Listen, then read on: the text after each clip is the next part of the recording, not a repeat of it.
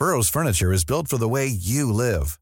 From ensuring easy assembly and disassembly to honoring highly requested new colors for their award-winning seating, they always have their customers in mind. Their modular seating is made out of durable materials to last and grow with you. And with Burrow, you always get fast, free shipping. Get up to 60% off during Burrow's Memorial Day sale at burrow.com slash ACAST. That's burrow.com slash ACAST. burrow.com slash ACAST.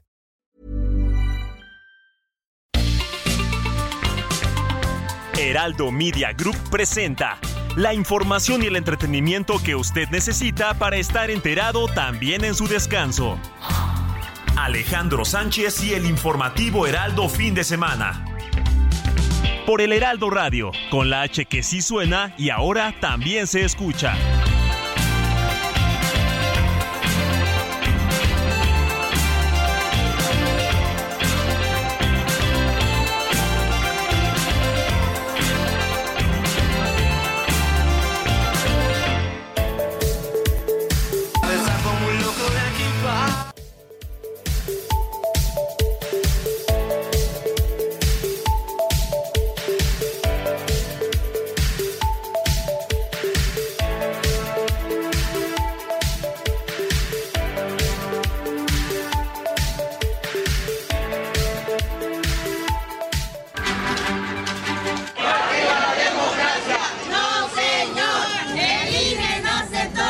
Una lección de lo que es la independencia de México. No queremos ayudas de ningún gobierno, de ninguna potencia del extranjero en esas condiciones, ni en ninguna.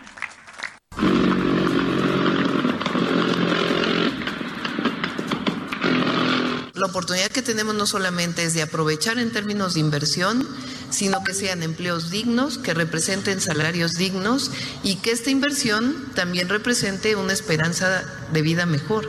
Al final, pues que se traduzca en bienestar.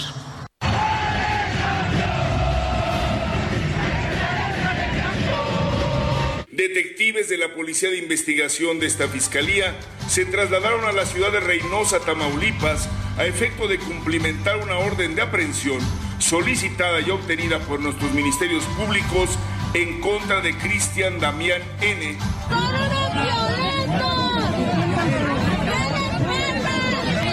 Como usted bien lo ha dicho, señor presidente, a México se le respeta. México es un país libre, independiente y soberano. Aquí manda el pueblo de México.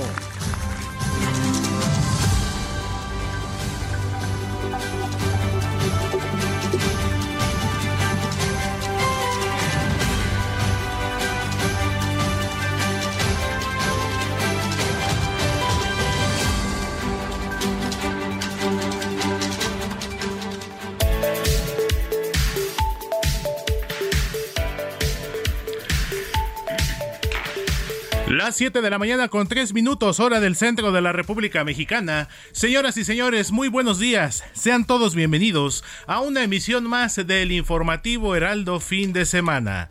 Hoy domingo 23 de abril de 2023 les saluda con gusto su amigo y servidor Héctor Alejandro Vieira a nombre de Alejandro Sánchez, titular de este espacio informativo, quien en unos, minutos más estará en esta cabina en vivo y en directo desde la Ciudad de México aquí en Insurgente Sur 1271, Colonia Extremadura Insurgentes, al sur de la Ciudad de México.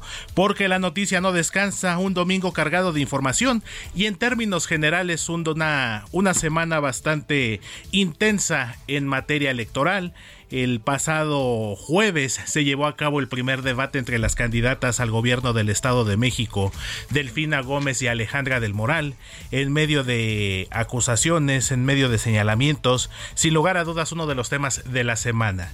¿Y qué decir en materia política? Las declaraciones del presidente Andrés Manuel López Obrador del pasado viernes, en las que literal llama al pueblo mexicano a estar preparados. No entiendo bajo qué argumento, pero eh, ante una posible intervención extranjera en la que incluso rechazó la ayuda del gobierno de Estados Unidos y, como él mismo lo dijo, de cualquier potencia mundial para combatir el crimen organizado que azota a nuestro país y que lamentablemente se ha venido agudizando justamente desde el inicio de su administración.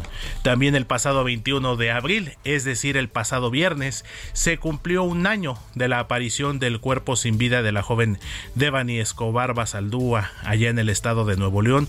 Lamentablemente un tema que también se ha acrecentado en los últimos tiempos en nuestro país, como son los feminicidios, como son los casos de violencia de género. Entonces, una semana bastante intensa informativa, informativamente hablando y que bueno, estaremos durante las próximas tres horas, los próximos 180 minutos invitándoles para que nos acompañen y estén enterados e informados con todo lo que preparamos durante las últimas horas para todos ustedes. Mi querida Moni Reyes, ¿cómo estás? Muy buenos días. Muy buenos días, Héctor, amigos, Roberto, Carlos Martínez, ¿qué tal? ¿Cómo están? Qué placer, como tú dices. Bienvenidos al informativo fin de semana. Y en unos momentos más, el titular de este espacio estará con nosotros, Alejandro Sánchez. Mi querido Robert, ay, ¿cómo amaneces? ¿Contento? Sí, más o menos un poco molesto. Este, es que ayer tuvimos la oportunidad de asistir al partido de América Pumas. Muy buen, pero antes que nada, muy buenos días, Héctor. Muy buenos días, Moni, a todo nuestro auditorio. este, pero fue un partido muy emocionante, lleno de varias emociones, este, entre el América y Pumas. Algo muy raro que nos tocó ver fue un estadio donde había bastantes universitarios en la afición. Algo que me daba mucha risa porque al momento de que ellos querían gritar su Goya, no faltaban también la gran mayoría americanista que se lo impedía. Y el sonido local. Y parte del sonido. ahora sí, te diré algo raro. El sonido local no fue tan obvio como en otras ocasiones. porque hay veces que se ve demasiado obvio que va al Goya y ponen el sonido local los del América para intervenir este esa porra. Pero ahora sí fue más la afición americanista que logró impedirlo. Pero, pues, que fue un buen partido. La expulsión del turco Mohamed, la el regreso de el técnico que hizo campeón la América en 2015, si no me equivoco. Este en el clausura 2015. Y justamente durante su expulsión iba caminando hacia las iba caminando hacia allá, regreso a los vestidores y como la afición no lo recibió de gran manera por aceptar su contrato con Pumas, él hizo un polémico un señalamiento, además diciéndole, "Yo aquí yo ya di la vuelta como campeón."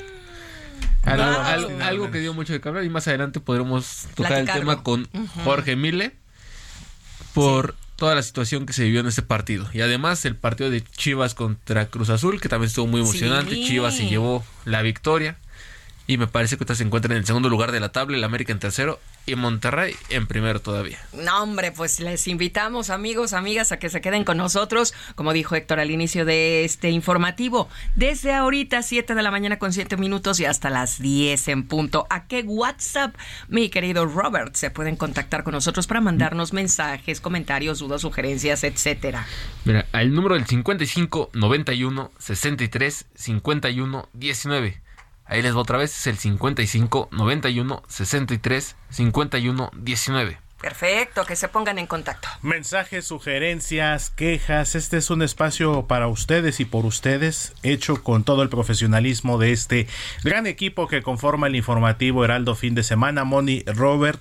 Y bueno, ¿por qué no también dominguito familiar, dominguito tranquilo? Esperemos también sea un gran día para todos nuestros amigos quienes nos están escuchando aquí en la Ciudad de México y más allá de nuestras fronteras y por supuesto en todo el país, en Monterrey en el 99.7, Guadalajara 100.3, La Laguna 104.3, Tampico en el 92.5, allá en el bello estado de Oaxaca en el 97.7 tendremos en un rato más a nuestro compañero Pastor Matías Arrazola, Salina Cruz en el 106.5, Tehuantepec 98.1 y todavía más al sur Moni Robert Tuxtla Gutiérrez en el 88.3 y de ahí, como diría la canción, por los caminos del sur, vámonos hacia Guerrero porque estamos también en Chilpancingo, la capital guerrerense a través del 94.7 de FM. Y también a través de nuestra cadena hermana Now Media Radio en Chicago en el 102.9 FM, San Antonio 1520 de AM y a través de nuestros asistentes inteligentes como iHeartRadio, Alexa, TuneIn, etcétera, etcétera, etcétera. Así es, mi querida Moni, y la aplicación también, El Heraldo de México, que pueden descargar para sus dispositivos móviles a través de las plataformas iOS y por supuesto Android, con la información en tiempo real y la información más completa, mi querida Moni Reyes. Cuando en este momento son las 7 de la mañana con 9 minutos, vámonos a un resumen informativo con lo más destacado ocurrido hasta el momento. Y le informo que al supervisar la construcción del tren Maya, el presidente Andrés Manuel López Obrador difundió un video en sus redes sociales y presumió este sábado que la obra según él, mostrará al mundo el orgullo de que México es heredero de grandes culturas y civilizaciones. Por la noche, la organización civil Voto por el Clima proyectó algunos mensajes en la fachada de Palacio Nacional como alto al tren etnocida. Este tren no es maya y paren las máquinas. Esto en señal de repudio a una de las obras magnas de la administración del presidente López Obrador. El gobierno de Estados Unidos y las fuerzas federales mexicanas iniciaron una cruzada para combatir la operación de laboratorios clandestinos que fabrican fentanilo y otras drogas sintéticas, esto en las costas del Pacífico. Cabe destacar que en este mecanismo también participará la Secretaría de Seguridad Pública del Estado de Sinaloa luego de que Estados Unidos solicitara la entrada de las Fuerzas Armadas para combatir a los cárteles de la droga, el secretario de Relaciones Exteriores, Marcelo Ebrard, afirmó que México no permitirá que ninguna fuerza militar ponga un pie en territorio nacional. Escuchemos.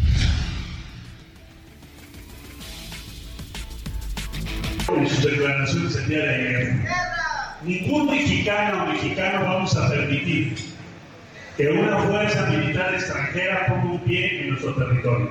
Y lo decimos desde el que es empieza nuestra patria. En temas migratorios, este domingo partirá desde Tapachuela, Chiapas, el Via Crucis Migrante 2023, en el que los migrantes buscarán llegar a Estados Unidos y exigirán también justicia por la muerte de 40 de ellos en la estación migratoria de Ciudad Juárez el pasado 27 de marzo. Más adelante, nuestro compañero reportero José Torres Cancino tendrá un enlace directamente desde el Via Crucis Migrante.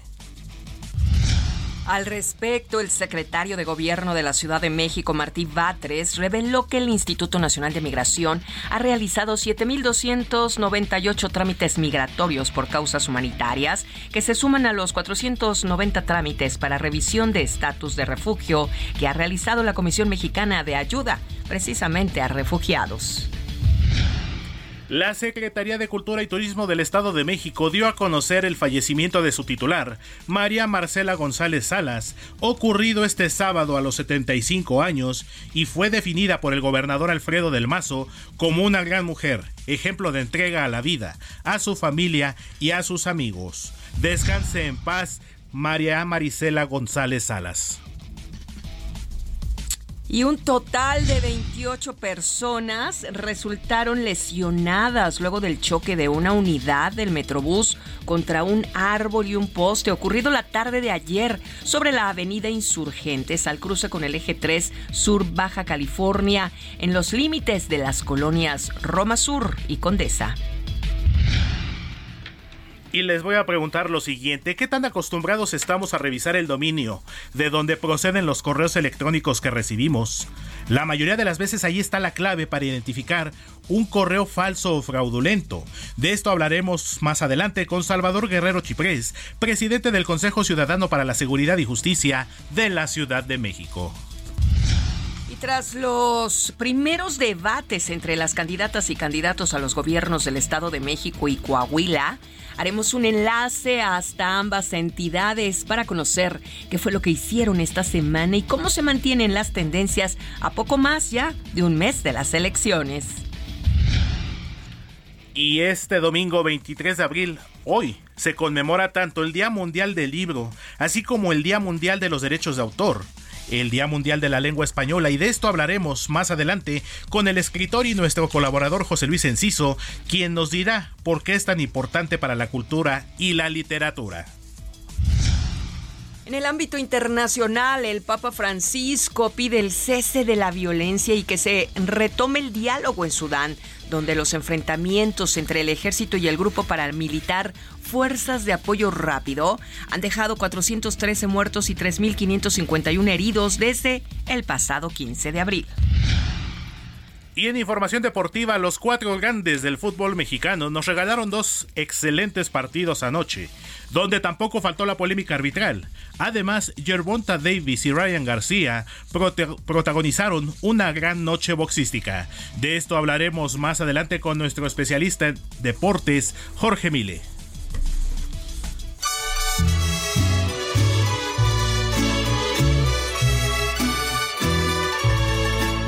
Estas son las mañanitas que cantaba el rey David. A las muchachas bonitas se las cantamos aquí. Despierta, mi bien, despierta. Mira que ya amaneció. Ya los pajarillos cantan, la luna ya se metió. 7 de la mañana con 15 minutos, hora del centro del país. Muy buenos días, yo soy Alejandro Sánchez y estaremos juntos, seguiremos juntos hasta las 10 de la mañana para llevarle lo más relevante de la información sucedida en las últimas horas, porque la noticia no descansa.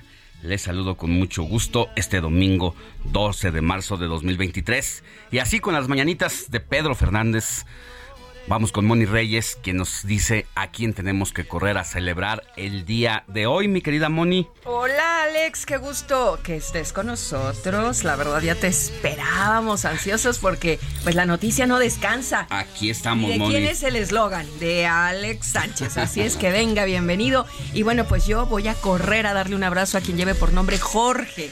Jorge, porque tengo a mi primo Jorge que quiero, que amo, que adoro y te mando un, beso y un abrazo hasta nuestra hermana República de Cuernavaca. Ahí está Jorge. Aquí cerquita. Cerquita, una hora y cachito, 15 minutos. Y todavía se oye el 98.5 de FM ahí. Así es. Yo fui la semana antepasada y bueno, todo incluso ya casi para llegar hasta Huastepec también. Hay una zona muy eh, amplia de Morelos, donde todavía llega bueno, la 98.5. Yo te lo puedo decir con conocimiento. Ahí llega, ahí llega sin problema. Pues sí, así es que saludos hasta el bello estado de Morelos. Eh, ah, eh, dicen Morelos, en la capital de las flores. Morelos, mm, la, eterna, primavera. En fin, Morelos, ¿qué les La verdad es que da gusto ir a Morelos. Sí, bueno, a Cuernavaca. Hay que cuidarnos también porque pues ya sabes que si no es el tramo de la carretera, que el kilómetro, que la curva. Fíjate que quedó muy bonita la pera, ¿eh?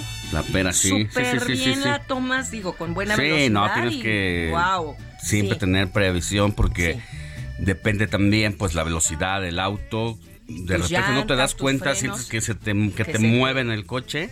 Así que a esa esa curva hay que tomarla con mucho cuidado. quedó muy bien. Bueno pues aquí vamos a darle un abrazo. Ya escucharon a quien lleve por nombre Jorge. Jorge de Capadocia, hoy es su santo. Ah, también a Adalberto, aquí sí te fallo mi querido Robert, porque es Adalberto, no Roberto, ok. Eulogio, Gerardo, Marolo, Marolo, ¿eh? Qué bonito nombre. Elena, María y Teresa María. Mi prima desde Metepec, desde Toluca. Un abrazo porque se llama Teresa María, exactamente. Bueno, pues ahora sí que puro pariente, ¿verdad? Hoy estamos festejando. Pues vámonos, mi querido Kike y compañía, a escuchar la historia de Jorge de Capadocia. Jorge, patrón de países como Inglaterra, Portugal, Bulgaria, Etiopía, España. Se festeja en Cataluña como el Día de San Jordi y es una de las celebraciones más arraigadas porque esta tradición manda que ese día las parejas se intercambien, pero regalos, ¿eh? que se intercambien regalos. Los hombres reciben un libro y las mujeres una rosa. Pero a ver, vamos a ver quién fue San Jorge. Hay diferentes versiones. La leyenda más difundida cuenta que San Jorge vivía en un reino asolado por un dragón. Los habitantes del lugar enviaban cada día dos corderos para satisfacer a este monstruo. Pero cuando se quedaron sin animales, decidieron mandar a personas elegidas por sorteo. En una de estas ocasiones le llegó el turno a la hija del rey, pero Jorge la salvó. Le salvó la vida cuando iba a ser devorada. Este caballero consiguió matar al dragón clavándole una espada y de su sangre brotó un hermoso rosal rojo del que arrancó una flor para esta princesa. De ahí que Cataluña eh, sea el símbolo precisamente el de los enamorados, debido a esta historia. La crónica y el relato fantástico, como lo hemos escuchado, se fusionan en la relación del santo con Aragón. El rey Pedro I se propuso arrebatar Huesca a la taifa de Zaragoza en el año 1096 después de Cristo y la leyenda narra que San Jorge descendió del cielo a caballo, consiguió revitalizar las fuerzas de las milicias cristianas. Y medio año después, Pedro I entró en Huesca. Y para celebrar la victoria y hacer honor a su Salvador, trasladó la cruz de San Jorge a las insignias de Aragón. Pero además de esto, pues ya saben, tenemos que festejar no solo a George, a Jorge, sino a Adalberto, Eulogio, Gerardo, Marolo, Elena, María y Teresa María. ¿Qué tal la historia, eh? Atacó al dragón. Como en los cuentos. Oye, qué bonito, patrón de países, como ya lo dijimos, Inglaterra, Portugal, Bulgaria, Etiopía y España. Así es que, San Jordi. Pues, un abrazo a mi cuñado Jorge Chavarría y a mi sobrino también, que llevan por nombre los Jorges. Los Jordis. Abrazo fuerte, que los voy a ver al rato, por cierto. Perfecto. Pues así, así estamos con los santorales del día de hoy. Jorge, dime, Teresa también. Para mi tía Teresa, un abrazo enorme. ¿Conoce a alguien que se llame Teresa cerca de ti, Robert o Jorge? Este, algunas maestras que ya tener en la universidad. Bueno, el nombre de Teresa Jorge. Este, también amigos de la uni. Ahí les mando un fuerte abrazo. Elena. Elena, mi tía María Elena, no se cuenta todavía así como María Elena en conjunto. Bueno, es que es santo de Elena y de María. Ah, entonces. Ah, mi, tía, mi tía María Elena. Elena allá, saludos hasta allá, Querétaro. Gerardo, yo tengo a mi primo Gerardo, esposo ah, de mi Y también prima. saludos a mi mamá, que también es María. María, bueno, muchas Marías. Así es que también a mi compadre Gerardo, a Eulogio, Marolo, Marolo, Marolo y a Adalberto. Ya, bueno, pues un saludo para todos, un abrazo grande, también a quienes cumplen años o están festejando alguna otra situación. Mire, hoy es un día pues de las letras y de los libros porque además de que es Día Mundial del Libro y de los derechos de autor, a partir de que se celebra el 23 de abril y fue decretado por la UNESCO con el objetivo de fomentar la lectura, además de dar a conocer el derecho de la propiedad intelectual, para el autor de su propia obra literaria. El Día Mundial del Libro, Moni, tuvo su origen en dónde? El día 15 de noviembre del año 1995 y fue como una manera de rendir homenaje a grandes escritores universales, quien nos recuerda Miguel de Cervantes, Garcilaso de la Vega, Williams Shakespeare, Vladimir Navkov, Joseph Pla, Manuel Mejías Vallejo, entre muchos otros. Y fue a través precisamente de la UNESCO que se decretó el día 23 de abril, ya que en esta fecha se celebra el natalicio o muerte de estos ilustres personajes de la literatura. Y bueno, ¿por qué no? De la mano del Día Mundial del Libro y de los Derechos de Autor, también es Día Mundial Día de la Lengua Española. El 23 de abril también se celebra este Día de la Lengua Española. Pero ¿cuál es el objetivo? Reconocer la riqueza cultural e histórica de cada uno de los idiomas oficiales de la Organización de las Naciones Unidas.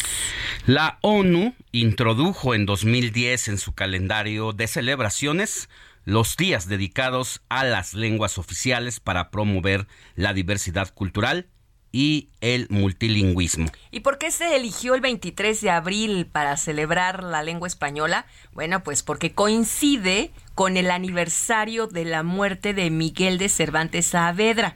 autor de El Quijote, una de las obras más eh, universitarias, ¿eh? universales y conocidas y que debemos de leer en el mundo.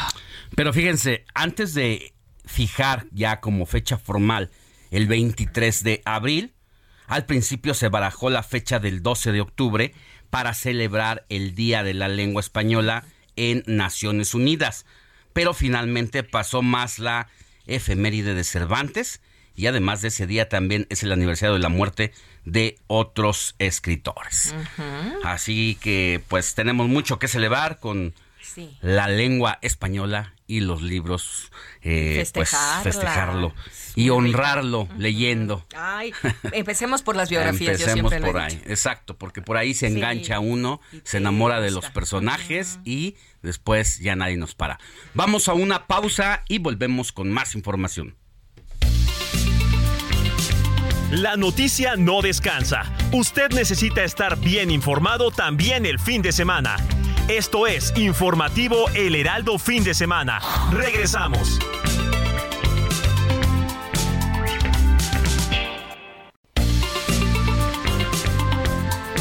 Siga en sintonía con la noticia. Alejandro Sánchez y el informativo Heraldo Fin de Semana. Continuamos.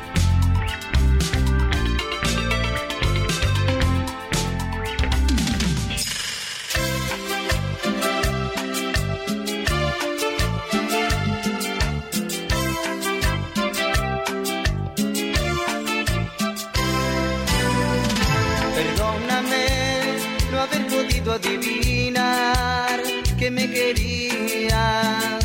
Perdóname, no lo leí en tus ojos cuando me veías. Perdóname, era imposible presentir. No pude maliciar, eras tan seria para hablar. Imagínate enamorada, no era lógico. Palabra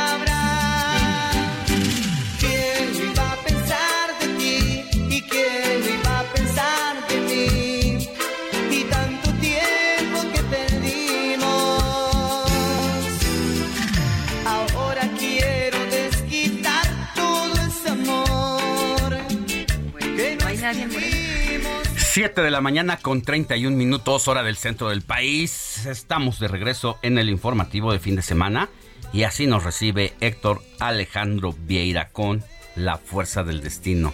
¿Por qué, mi querido productor? Así es, Alex Mondi, amigos, muy buenos días nuevamente. Pues un clásico de la de la onda grupera como se le conoció este movimiento en la década de los noventas donde grandes grupos hicieron aparición con éxitos muy importantes. Y quizá uno de los máximos exponentes de este movimiento Alex Money fue precisamente el grupo Liberación del cual estamos escuchando precisamente este tema titulado La Fuerza del Destino que forma parte de su disco llamado Con la Fuerza del Destino que fue lanzado en enero de 1992 y fue en abril de ese mismo año cuando se colocó en el primer lugar de las listas de popularidad de la música grupera. No olvidemos que en aquel entonces eh, había una revista especializada en la materia llamada Furia Musical precisamente. Con la chicuela. Exactamente, nuestra querida Blanca Martínez, la chicuela. Y que bueno, eh, llegó al primer lugar y ¿qué te puedo decir Alex Money? Grupos como Liberación, como Los Temerarios, justamente, Bronco, Los Guardianes del Amor, Mandingo, a ver quién más recuerdan de aquellos años. Los Acosta, ¿no? Los Acosta, por supuesto, Los Carlos también, recuerdo que un grupo, los, ajá, exactamente, que bueno, primero fueron ya Los Ángeles Azules y ya luego ya fueron Los Ángeles de Charlie y a su vez Raimundo Espinosa, el vocalista original de Los Ángeles Azules. Rayito colombiano. Rayito colombiano. O sea que imagínate nada me más. Me gusta, me gusta, me gusta la onda grupera. Oye, Héctor, esta es eh, cumbia, una cumbia romántica, ¿no? Exactamente. Y tiene con algunos este, conceptos electrónicos, por ahí, porque según entiendo, el, el principal integrante de Grupo Liberación había incursionado en sus eh, ayeres en, en el rock entonces ah, luego transita a Liberación y le mete esos pequeños conceptitos. Nada nuevo, que sabemos bien, y ya lo habíamos dicho aquí, que pues el padre de eso prácticamente es don Rigo Tobar. Ah, por supuesto. Todavía un poquito más viejito, finales de los 70, principios de los 80, el inolvidable Rigo eh, Tobar. De, ¿A tomar? ¿Qué quieres a tomar? pues también se apetece con esa música. Un chocolatito. Ahorita por lo menos sí. Una mimosa, ¿no? De, domingo, mi Alex. Entonces, pues eh, Liberación. Hay otro tema que recuerdo mucho del grupo Liberación que se llama Llegaste tú. Y, y tu risa conquistó mi alma. Ahorita todavía estamos escuchando La Fuerza del Destino. Y pues dije, como ya es tradición aquí en el informativo Alex Money, pues empezamos con algo con mucho sabor, con mucho ritmo. Movimiento, ¿no? no y ya es ya eso es toda una tradición precisamente con arrancar con algo gruperón o salsero. Movido. Exactamente. ¿No? Sí, sí que de, para bailar en la semana ahorita que tocas el tema de la salsa, tuve la oportunidad de estar viendo algunos videos de Héctor Lavoe. Uf, qué bueno, qué buenos tiempos también. Bueno. Es más, salsita la próxima semana. Ya está. Lo firmo de una vez. Bueno. Me parece. Pero por lo pronto más adelante vuelves eh, con otro más, con más sorpresas de eh, las efemérides con musicales. cambios de ritmo. No es fútbol, pero sí con algunos cambios de ritmo. Ya está. Me parece perfecto, Alex. Gracias, Héctor. Seguimos pendientes.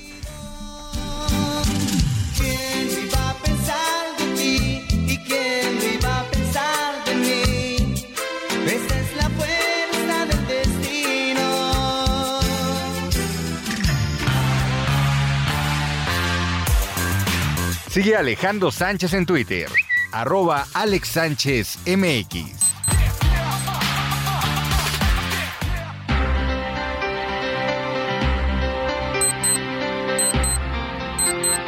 Siete de la mañana con 35 minutos, hora del centro del país. Vámonos con más información. Y ya tenemos a Jorge Mille, quien nos da un adelantito de la jornada deportiva de este fin de semana. Adelante, George. Con Jorge Mile en el informativo Heraldo fin de semana.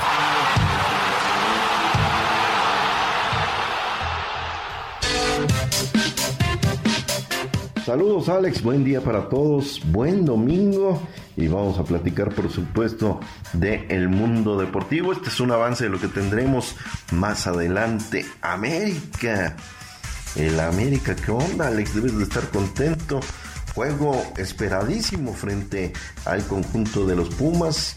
Eh, dos equipos que andan bien enchufados y que llegaban con gran ritmo frente a frente.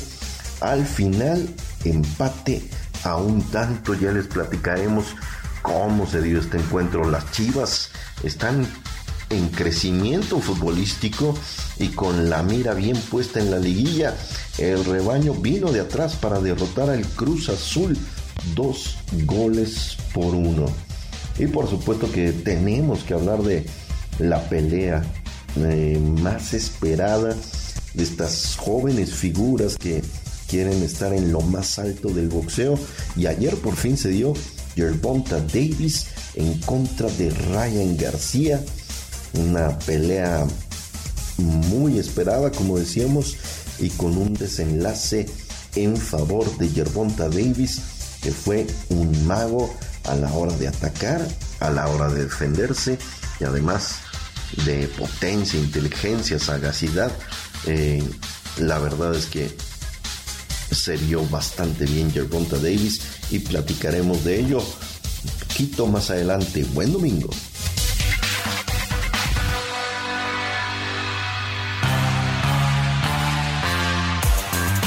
Sigue Alejandro Sánchez en Twitter arroba Alex Sánchez MX.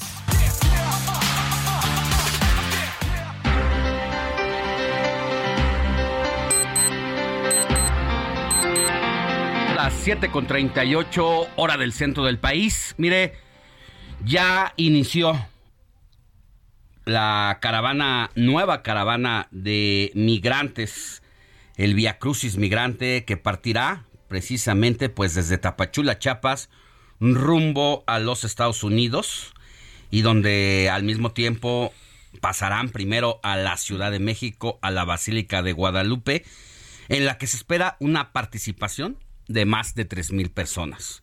Una movilización importante porque más allá de ser parte de estas nuevas olas de migrantes que buscan el sueño americano y tener una vida mejor, bueno, pues se conjunta con la crisis migratoria que está viviendo el país y sobre todo con lo ocurrido allá en Ciudad Juárez el pasado mes de marzo, donde murieron 40 personas calcinadas. Vámonos hasta la caravana con nuestro compañero corresponsal José Eduardo Torres, quien sigue ya muy de cerca y que seguirá cada kilómetro que avance esta movilización. Mi querido José Eduardo, ¿cómo empiezan las cosas? Muy buenos días y un gusto tenerte aquí con nosotros. Alejandro, buenos días, qué gusto saludarte. Bueno, estamos caminando en estos momentos sobre la carretera que conduce de Tapachula hacia el municipio de Huixla, justo eh, antes de llegar al entronque de Elegido Viva México, donde se encuentra el primer punto de inspección migratoria, pero que sin problemas esta caravana integrada por aproximadamente 3.500 personas va a poder avanzar hacia su punto meta. Y es que, Alejandro, es importante mencionar que estos migrantes de distintas nacionalidades te escuchamos, querido José Eduardo. Llegar. Ajá, sí, sí. Es que tuvimos un, una fallita. Están intentando llegar a la Ciudad de México. Tenemos un poco de problemas con la comunicación porque vamos avanzando sobre carretera. Entonces, si en algún momento me pierdes, me dices para que yo retome eh, el reporte. Pero como te menciono, estamos avanzando sobre esta carretera que lleva desde Tapachula. Salimos aproximadamente a las 6.15 de la mañana. Y bueno, llevamos espacio de casi dos horas caminando ya un poco agotados también porque el sol comienza a agobiar. Si me permites un momento, estamos aquí con uno de los tantos migrantes que van avanzando en este contingente. Oh, buenos días, ¿cuál es tu nombre? Wilmer. Wilmer, Wilmer, ¿de dónde eres? De. ¿Y cuál es el, deseo que tienen ustedes? ¿A dónde quieren llegar? Llegar a Estados Unidos. Eh, la situación ahora aquí en la frontera sur no les ha permitido avanzar. Demasiado, demasiado tiempo. Muchas familias, tú viajas con niños. Sí, mi esposa y mis tres hijos. Bueno, él es uno de los tantos migrantes que está viajando en esta caravana. Intenso calor, Alejandro, ya se comienza a reflejar el cansancio un poco y en cualquier momento este contingente se va a detener a descansar porque necesitan recuperar energías para poder seguir en este trayecto, Alejandro. Familias completas, querido José Eduardo, una terrible situación la que vive cada una de estas personas y que por eso deciden emprender el viaje, dejar todas sus raíces, toda su cultura, a toda su gente atrás sin saber si algún día va a volver a verlas, pero por las ganas de sobrevivir, de salir adelante, es que inician esta situación, esta caravana migrante que los hace venir a México para llegar hacia los Estados Unidos y que avanzan en una crisis de migratoria aquí en nuestro país. ¿Hay alguna autoridad que los vaya flanqueando, se han topado con autoridades de migración, ¿les han dicho algo, José Eduardo? No, Alex, absolutamente nada. Hasta el momento solo viene acompañando una patrulla de tránsito estatal y vienen dos patrullas, bueno, dos ambulancias de la Cruz Roja Mexicana por si se llegara a presentar alguna situación. Pero si algo tiene esta caravana, Alex, y es importante puntualizarlo, es que eh, desde 2018, que ha sido la caravana madre, la que eh, partió de Centroamérica y llegó aquí a México, esta es la que más familias ha eh, complementado. Se ven muchos núcleos familiares, muchos niños, muchos menores de edad que están en estos momentos avanzando con sus padres, incluso muchos niños en brazos todavía de sus madres.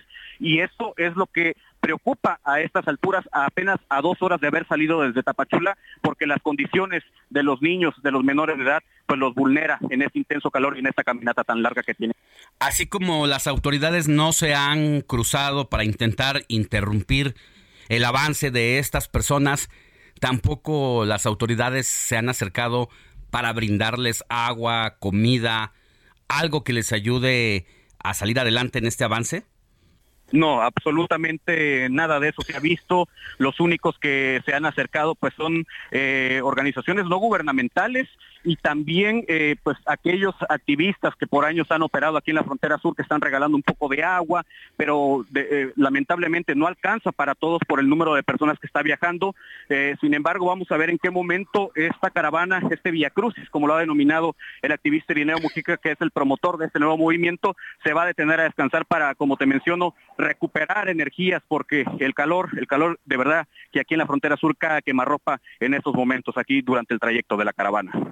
Son las 7 de la mañana con 43 minutos. No quiero saber lo que va a ser al mediodía, a las 2, a las 3 de la tarde y que si bien pues se van a resguardar en algunos momentos por ahí debajo de algún árbol, de alguna construcción, eh, pues tendrán que seguir avanzando y lo que les espera porque pues son algunos miles de kilómetros los que tienen que transitar. Sí, Alejandro, más de mil kilómetros hacia la Ciudad de México, el primer punto. Y bueno, sí, se prevé que hoy se descanse o en Viva México o en Álvaro Obregón. Ambos son ejidos de Tapachula y que no rebasan los 15 kilómetros de distancia del punto de partida, pero todo esto te menciono porque vienen muchos niños, muchas mujeres y muchos bebés en brazos todavía de sus madres que pues no podrán soportar una caminata tan intensa, Alejandro. Por último, y después vamos a volver a regresar contigo para darle cobertura a esta caravana migrante, pues ha seguido de cerca lo que se ha convertido precisamente en caravanas las movilizaciones. Ah, son, son cada vez más y más eh, migrantes, más indocumentados que buscan llegar a los Estados Unidos, que se han tenido que organizar en caravanas, no se diga en lo que va de este sexenio. ¿Qué notas de diferente con relación a las caravanas pasadas? Alex, lo, lo, que llama mucho la atención de esta caravana que estamos viendo es la cantidad de nacionalidades que convergen en estos momentos. Hay gente de países del continente asiático, del continente africano, incluso gente de, otras nacionalidades que nunca eh, pensábamos que íbamos a ver en esta geografía del mundo. Eh, antes eran centroamericanos, sudamericanos, pero ahora estamos viendo esa, esa, esa eh, afluencia también de personas de otros continentes que están llegando por distintos conflictos que hay en sus países y que lamentablemente pues están quedando varadas aquí en la frontera sur y orillándolas a salir de esta forma en caravana como lo vemos hoy. Híjole, eh, este dato que das es revelador. Si bien es cierto, ya habíamos tenido cierta presencia de gente de otros continentes como el africano que incluso llegan pues en barcos también, en todos lados hay pulleros, llegan ahí con el señuelo de que aquí van a encontrar algo mejor o en los Estados Unidos y la travesía cada alma de estas que estás acompañando trae una historia que yo creo que ni al mejor guionista o director de, cine se le hubiera ocurrido. No, no, no, a nadie, nadie se hubiera imaginado que gente, por ejemplo, de países como Sudán o países como Azerbaiyán estarían eh, migrando y pasando por esta frontera sur de México. Y bueno, allí van, allí van, Alex, en este contingente eh, con esa barrera del idioma también y con esa barrera de por parte de las autoridades mexicanas de no dejarlos avanzar al menos al menos no con papeles y tienen que hacerlo bajo estas circunstancias, Alex. José Eduardo Torres, eh, colega, compañero del Heraldo Media Group, Muchas gracias por tu reporte, por seguir de cerca estos acontecimientos que son parte de la historia nacional e internacional y que con tu ojo, con tus crónicas, pues estás dando los eh, primeras pinceladas de lo que va a ser un hecho histórico más adelante y también pues volveremos contigo para que nos sigas informando. Te mando un abrazo y todo mi reconocimiento por tu labor y por tu trabajo que haces día con día, a veces eh, pasándola igual de mal que lo que la pasan los migrantes. Que tengas un buen día y regresamos contigo más adelante. Pendientes, Alex, pendientes de lo que pase en los próximos minutos aquí en la caravana y gracias, gracias por ese abrazo y va de, va de vuelta a la Ciudad de México. Hasta pronto.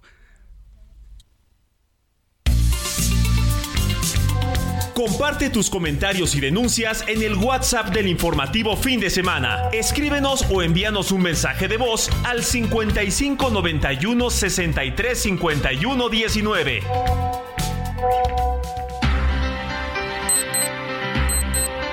Con 48 minutos, 7 con 48, hora del centro del país. Y ahora es momento de irnos hasta la bella Guadalajara con nuestra querida compañera Mafalda Warrior, titular del noticiero Heraldo Guadalajara, para abordar los temas de la agenda del estado de Jalisco y a quien usted conoce allá porque eh, pues todos los días de lunes a viernes está en su noticiero de 3 a 4 de la tarde. Querida Mafalda, muy buenos días. ¿Qué tal, Alex? Muy buenos días. Un saludo para ti para todas las personas que nos están escuchando. Si tú recuerdas, la semana pasada hablamos de este primer paso que ya habían dado tanto el gobernador Enrique Alfaro como el rector de la Universidad de Guadalajara, Ricardo Villanueva, para entablar un diálogo. Esto a raíz de la muerte del presidente de la Feria Internacional del Libro y también líder moral de la UDG, Raúl Padilla López. Pues todo parece indicar que este encuentro se va a llevar a cabo por lo menos oficialmente el día de mañana y la novedad o algo que nos sorprendió a muchos es que el intermediario sería será el secretario de Gobernación Adán Augusto López que también estará de visita en Guadalajara. Ha trascendido Alex que ya hubo una reunión previa entre el gobernador y el rector y en esta reunión aparentemente habrían acordado ciertos puntos. Uno de ellos es que el rector no participará en la contienda electoral del próximo año 2024 y tú bien sabes que ya se había mencionado que sería un candidato fuerte si no por la gubernatura del estado, sí eh, para la ciudad de Guadalajara como alcalde, como presidente municipal. Ese sería uno de los acuerdos. El otro sería que efectivamente ya el gobierno del estado entregaría más recursos a la UDG para su operación y regresaría ese esos 140 millones de pesos que provocaron todo este conflicto desde hace más de un año.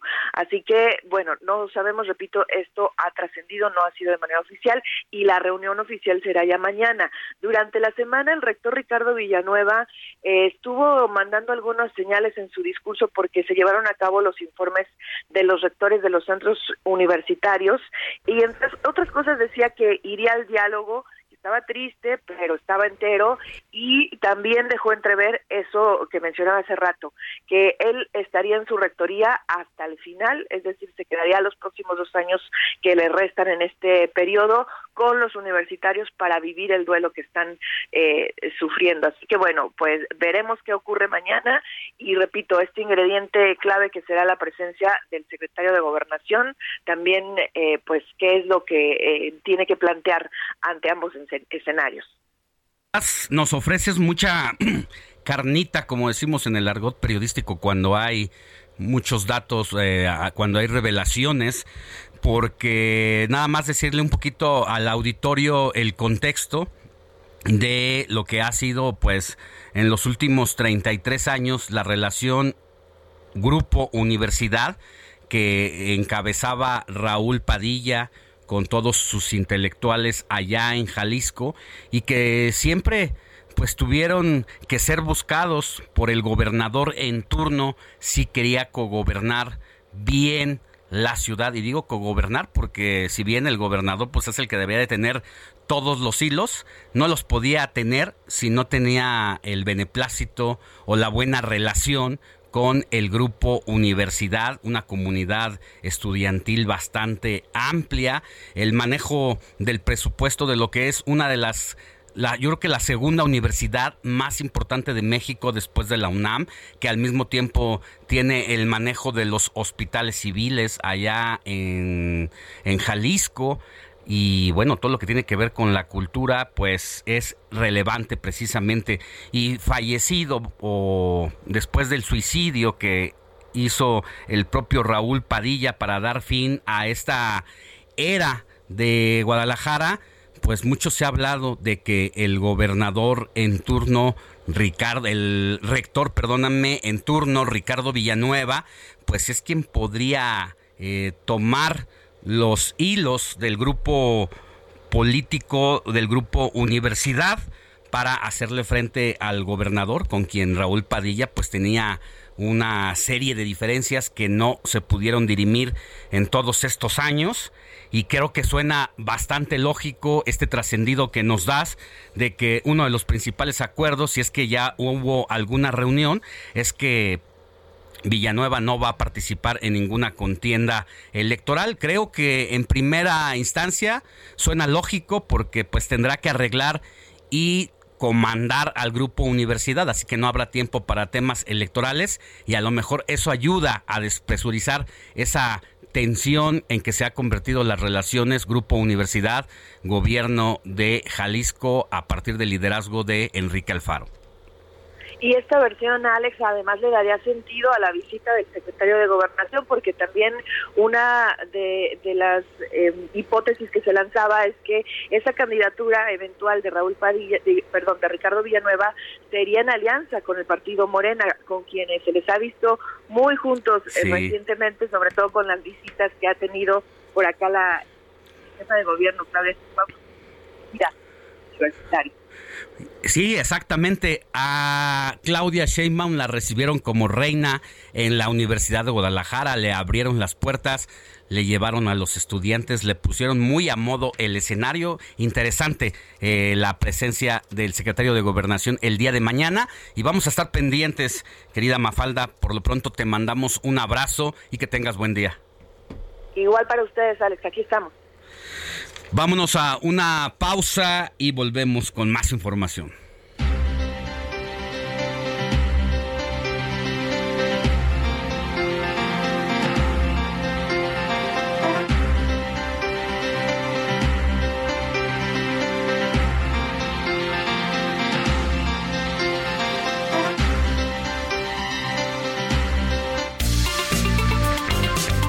La noticia no descansa.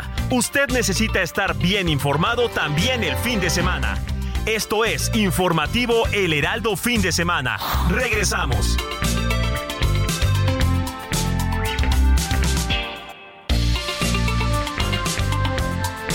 Siga en sintonía con la noticia. Alejandro Sánchez y el informativo Heraldo Fin de Semana. Continuamos.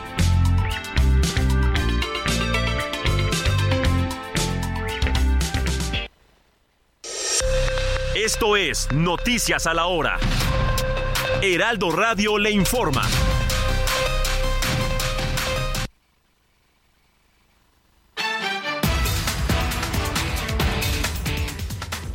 Ocho de la mañana en punto. El juez de control del Centro de Justicia Penal Federal con residencia en el reclusorio sur de la Ciudad de México, Felipe de Jesús Delgadillo Padierna, vinculó al ex procurador general de la República, Jesús Murillo Caram, por el delito de tortura y desaparición en agravio de Felipe Rodríguez Salgado alias El Cepillo, implicado en la desaparición de los 43 normalistas. Valeria Alonso Copca, de 19 años, estudiante de la Universidad Politécnica Metropolitana de Hidalgo, fue seleccionada por la NASA para participar en el Programa Internacional del Aire y Espacio. La estudiante de Ingeniería en Aeronáutica se registró en noviembre de 2022 con un proyecto que busca acercar las energías verdes al rubro. Después de ser suspendida por la pandemia de COVID-19, autoridades de la Arquidiócesis de Toluca dieron a conocer que los próximos 13 y 14 de mayo se llevará a cabo la Kermés del Seminario 2023 evento que pretende recaudar fondos para el Seminario Conciliar de Toluca, pero también para que los jóvenes conozcan las actividades religiosas. En el orbe, miles de personas se manifestaron este sábado frente al Parlamento británico en el marco de una protesta de cuatro días para destacar los fracasos medioambientales del gobierno. El Organismo Internacional de Energía Atómica está profundamente preocupado por el aumento de los combates en torno a la planta atómica ucraniana de Zaporilla y la posible escalada que podría desencadenar en el lugar la esperada contraofensiva de Ucrania.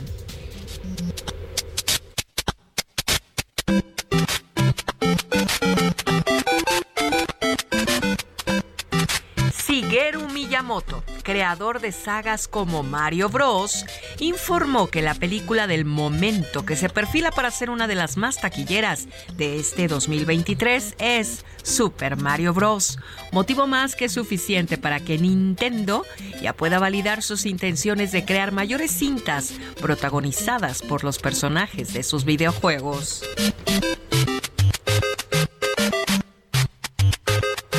8 de la mañana con 3 minutos, tiempo del centro de México. Si ustedes nos acaban de sintonizar, amigos, estamos en el Heraldo Radio informativo fin de semana con Alex Sánchez. Así es que la invitación para que se quede con nosotros. Les saluda Mónica Reyes.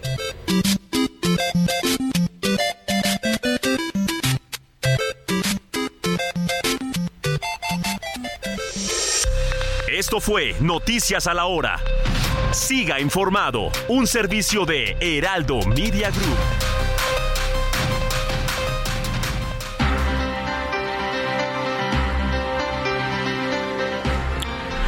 8 de la mañana con 3 minutos, hora del centro del país.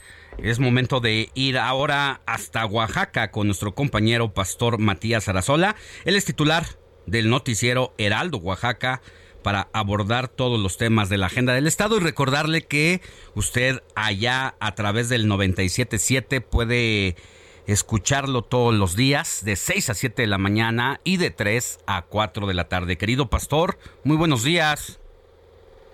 ¿Qué tal Alejandro? Muy buenos días, amigos de Heraldo de fin de semana. Les saludamos con todo gusto desde la ciudad de Oaxaca, que por cierto se está vistiendo de fiesta porque el próximo 25 de abril estaremos celebrando los 491 años de ser elevada a rango de ciudad, la villa de Antequera. Y bueno, pues en ello hay una serie de eventos importantes que se han estado organizando, sesiones solemnes, se están rescatando algunas pilas, estaban en el abandono, el apoyo de los empresarios, permitiendo en su momento que la ciudad esté cambiando su rostro después de, que después de tres meses por fin se retiraron el grupo de normalistas que habían cerrado dos calles principales del centro de la ciudad.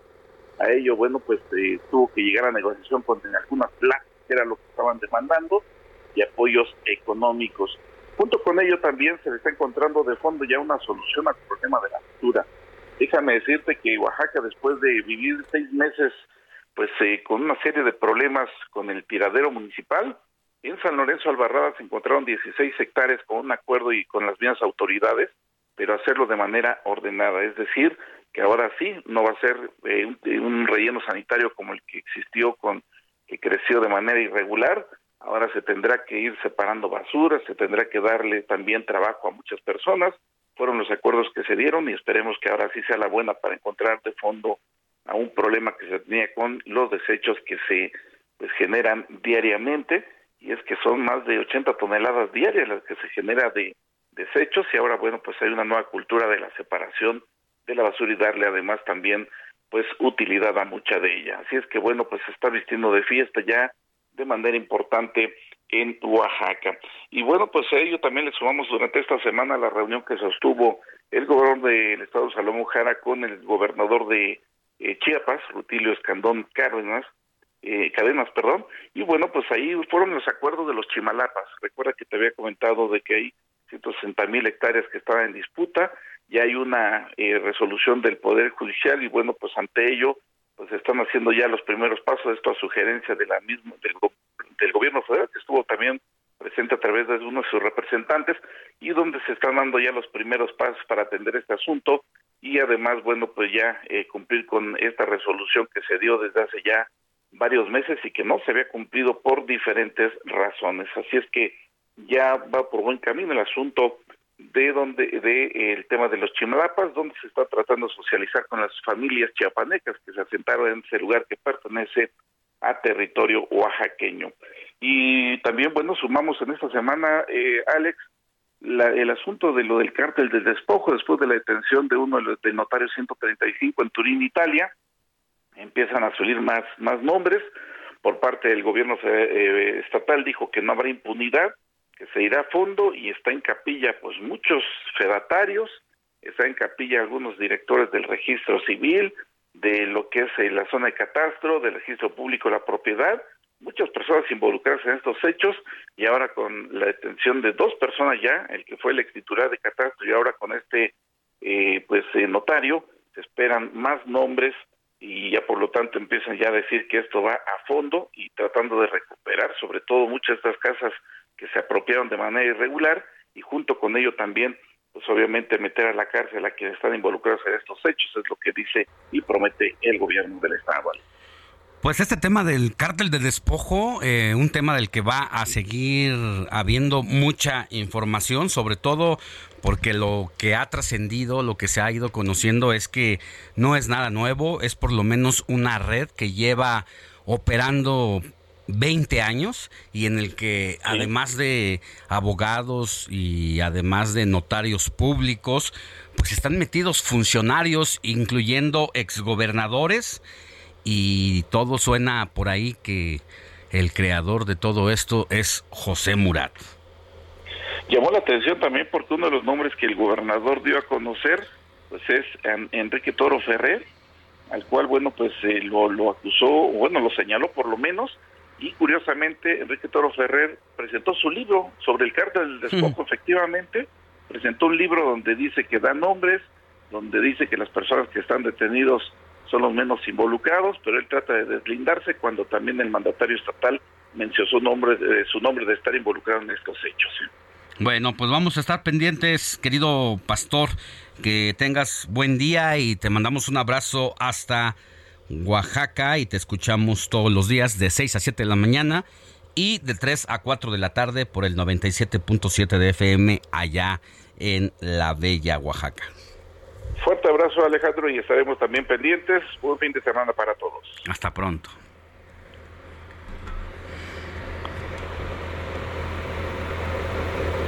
Ocho de la mañana con nueve minutos hora del centro del país. Vámonos con más información. Si usted quiere saber qué puede ver esta, este fin de semana, sí, pues aquí don Eduardo Marín le trae las recomendaciones. Dios mío, ayúdame. ¿Qué debo hacer? Mi marido está en el frente. Habrá que transformar la fábrica para fabricar munición. ¿Qué está haciendo aquí? Tienes un montón de mapas con anotaciones. No soy un espía. ¿Quién eres? Sálvate. ¿Quién es usted? Jan Cherry, enfermera.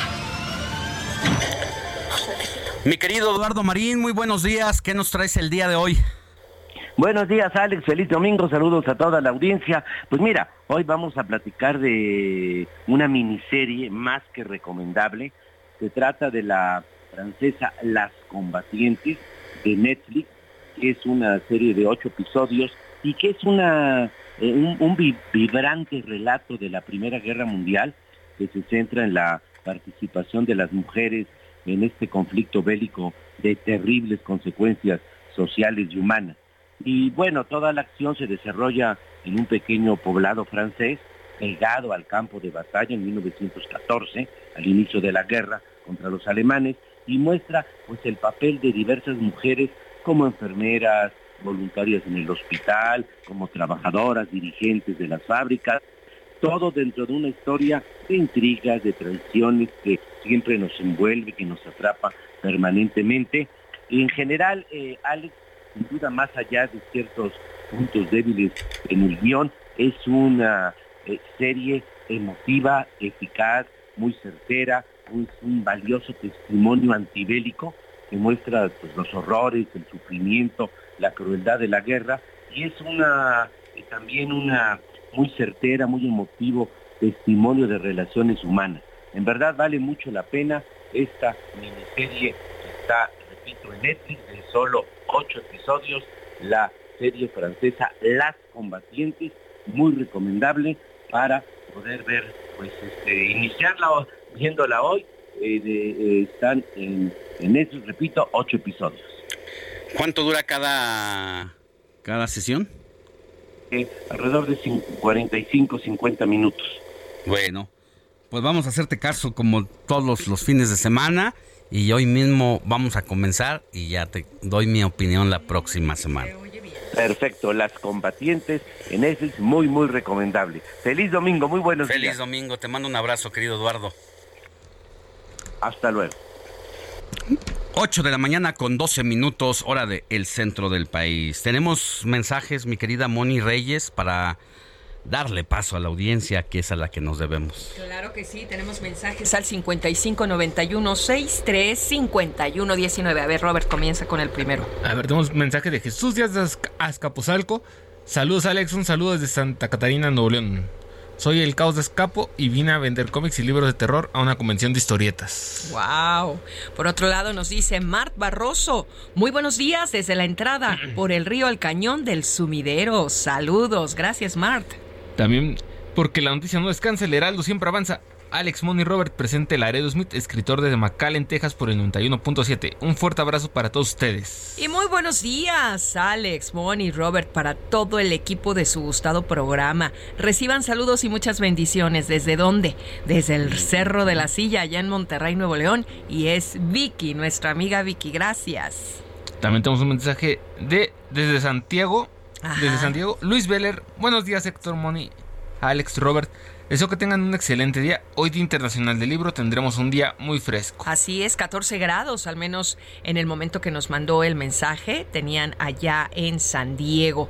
Y buenos días, Alex, escuchándote desde Ciudad del Carmen, Campeche. Qué maravilla, muchas gracias. un abrazo. Un abrazo a Samuel Carballo. ¿Ya qué número nos tienen que marcar, mi querido Robert, para que siga? Bueno, no marcar mandar mensajito de voz o como escrito. quieran mensajito nota de voz al 5591 63 51 19 perfecto ver, ahí les va otra vez es el 5591 63 51 19 aprendamos aprendámonos lo de memoria porque no me lo sé o ingresemos los números a nuestro celular pongamos WhatsApp del informativo fin de semana. Y mira cada sábado y domingo mi querido Alex que nos estén mandando mensajes y mira también me escriben en la cuenta de Twitter, en la cuenta Alex Sánchez MX.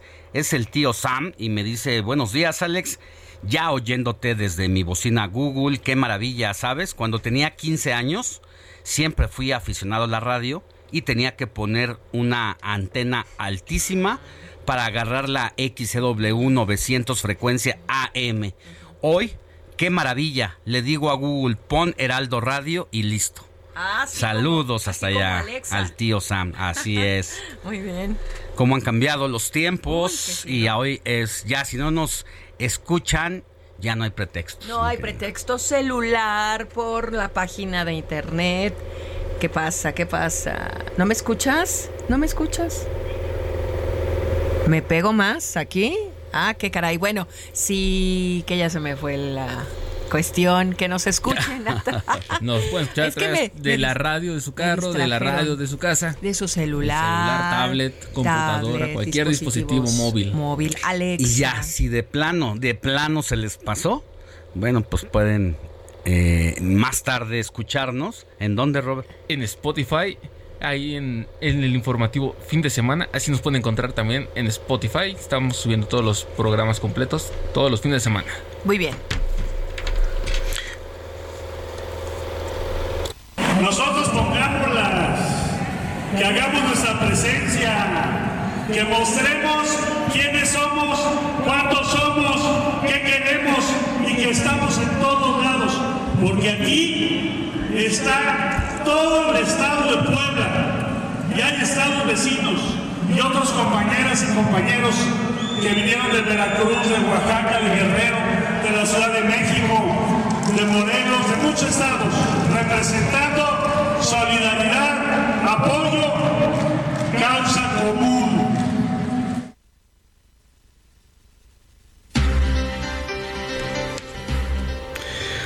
Pues son los suspirantes a la presidencia de la República los que se mueven también este fin de semana yendo aquí, yendo allá en busca de convencer a las bases principalmente y a los liderazgos de el partido en el poder, del partido Morena, porque hay que recordar que va a venir una encuesta que se va a llevar a cabo, según esto, y quien sea el más popular de los cuatro suspirantes que hay fuertes hasta este momento, hablo de eh, Claudia Sheinbaum, Marcelo Ebrard, Adán Augusto y Ricardo Monreal, que si bien pues, no tiene los afectos del todo del presidente de la República para sucederlo en el poder, pues él se ha movido y a través de la presidencia de la Junta de Coordinación Política y todo lo que tiene que ver con las negociaciones políticas en este país,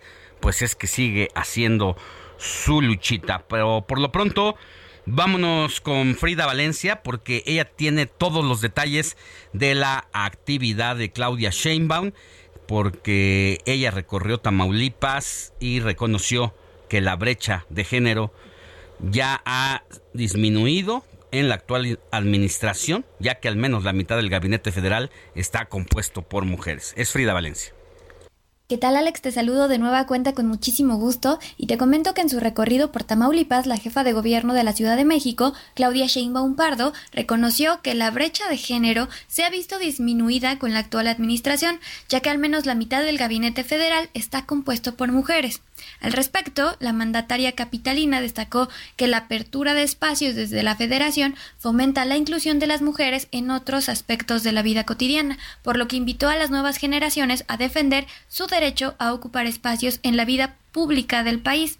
Durante la conferencia magistral Políticas de Gobierno al Servicio de la Ciudadanía, eh, que se llevó a cabo en Reynosa, Tamaulipas, invitó a los jóvenes mm, y principalmente a quienes llamó las morras a que nadie les diga que no pueden cumplir sus sueños, ya que pueden llegar a ser diputadas, senadoras, astronautas, gobernadoras y claro, también dijo, podemos ser presidentas de la República.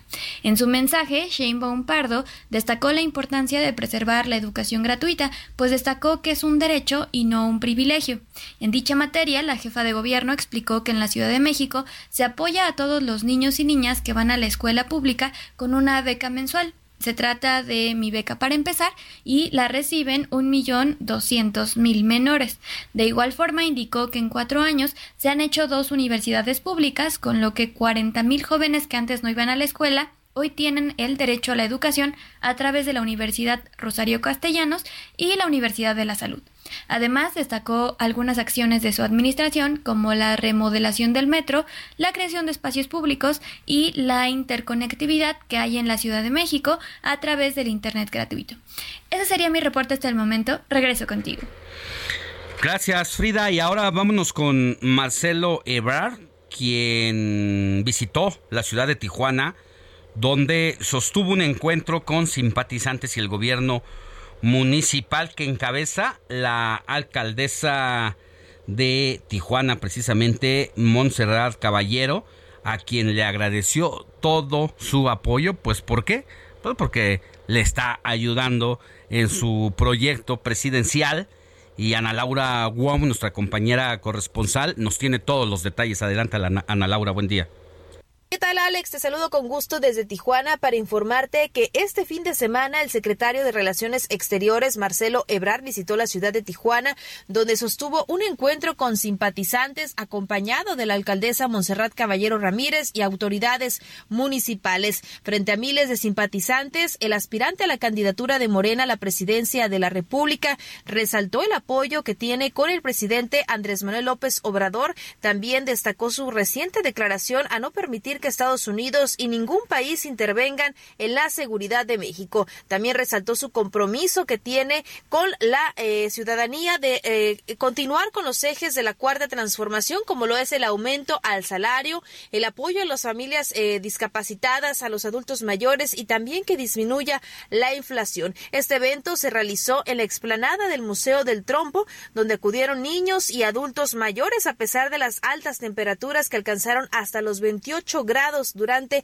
el día sábado. Esta es la información desde Tijuana, Baja California.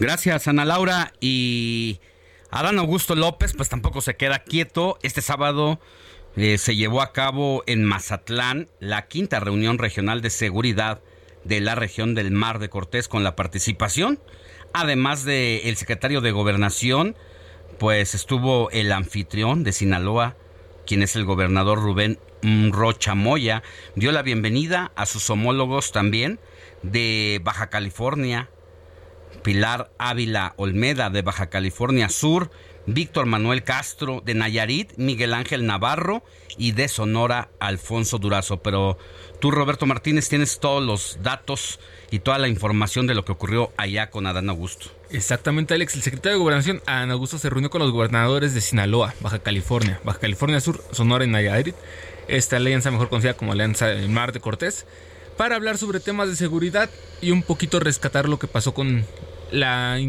reciente demanda de Estados Unidos sobre ir por los chapitos, algo que se le fue cuestionado al mandatario, este el secretario de Gobernación, Ana Augusto López, quien prefirió no hablar sobre el tema, prefirió evadirlo de alguna forma Pero también algo que sucedió con Adán Augusto. Ayer estábamos dando la información de que Miguel Ángel Navarro, gobernador de Nayarit, ya había pues, levantado la mano para respaldar la campaña de Adán Augusto. Ya también hay otros dos gobernadores, pero que en lugar de apoyarlo, se le están yendo encima. ¿Quiénes son? Mira, te voy a dar los nombres. Es esta. Ahí se me fue. Aquí tengo. Laida Sansores. De Campeche. De Campeche. Y de Sonora, Alfonso Durazo. Quienes han estado cuestionando a este Adán Augusto por su campaña adentro del partido. Y aparte, estos dos gobernadores hay que destacar que tienen un peso fuerte en Morena, al interior del partido. Sí, y con la.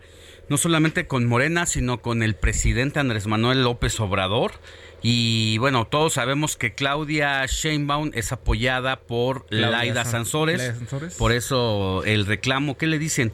Que está usando el cargo como. Que está usando el cargo y que está usando su cargo para hacer sus, para hacer sus campañas electorales. Es el principal, la principal demanda que están haciendo. Y como está algo que hemos estado hablando estas últimas semanas, ya en camino a 2024, ya cada gobernador, cada político con peso en morena va a empezar a agarrar su su esquina para ver quién será su corcholata favorita. Bueno, pues sí, así están ya desatados todos y eso pues se lo deben al presidente de la República, quien los destapó con anticipación. Vamos a una pausa y volvemos con más información.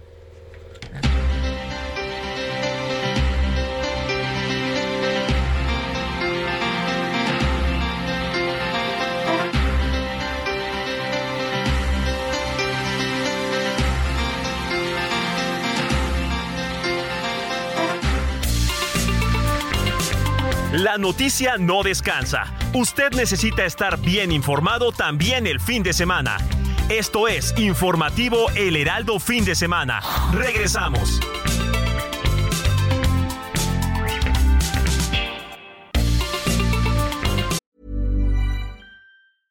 Everyone knows therapy is great for solving problems, but getting therapy has its own problems too, like finding the right therapist, fitting into their schedule, and of course, the cost. Well, BetterHelp can solve those problems. It's totally online and built around your schedule. It's surprisingly affordable, too. Connect with a credentialed therapist by phone, video, or online chat, all from the comfort of your home. Visit betterhelp.com to learn more and save 10% on your first month. That's BetterHelp H E L P. Siga en sintonía con la noticia. Alejandro Sánchez y el informativo Heraldo fin de semana. Continuamos.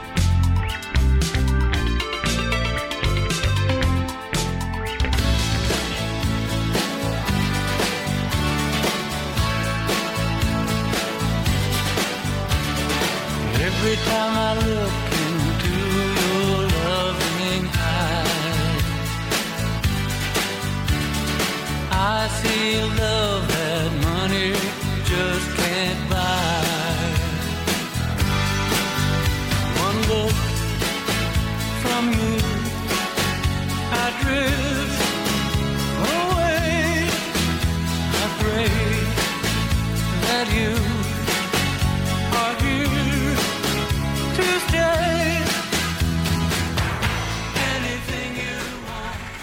8 de la mañana con 31 minutos hora del centro del país. Estamos de regreso en el informativo de fin de semana y Héctor Alejandro Vieira así nos recibe. Así es, mi querido Alex Money Robert. eh, un clásico, una canción muy peculiar de finales de la década de los 80, para ser específicos de 1989. Uno de los artistas, cantantes estadounidenses, pues más reconocidos, sobre todo en la época de los 60, 70, Roy Orbison, quien pues estrenó este tema titulado You Got It en enero de 1989 y la peculiaridad de esta canción Alex Money es que se estrenó el 3 de enero, dos semanas después, bueno, casi un mes después de que él falleció. Él falleció a causa de un infarto el 6 de diciembre de 1988 y pues este tema ya prácticamente se lanzó de manera póstuma, pero tuvo además eh, la oportunidad de regresar al top 10 del Billboard, de Rolling Stone también, pues prácticamente todas las listas, es decir que uno de sus mayores éxitos pues ya fue después de que él partió de este mundo. Mira, o sea, un éxito que fue después de la muerte y bueno, pues generó todo tipo de expectativas. Imagínate, es el material de una estrella como esta que dejas. Claro. Pues todo el mundo quiere escucharlo y se mantuvo buenas semanas en el hit. Así es, Alex. De hecho, otro de los temas más reconocidos de Roy Orbison es el de Pretty Woman, Mujer. Bonita. Pero pues nos inclinamos por este de You Got It por la peculiaridad de que Sí. pues, fue exitoso después de que él ya falleció.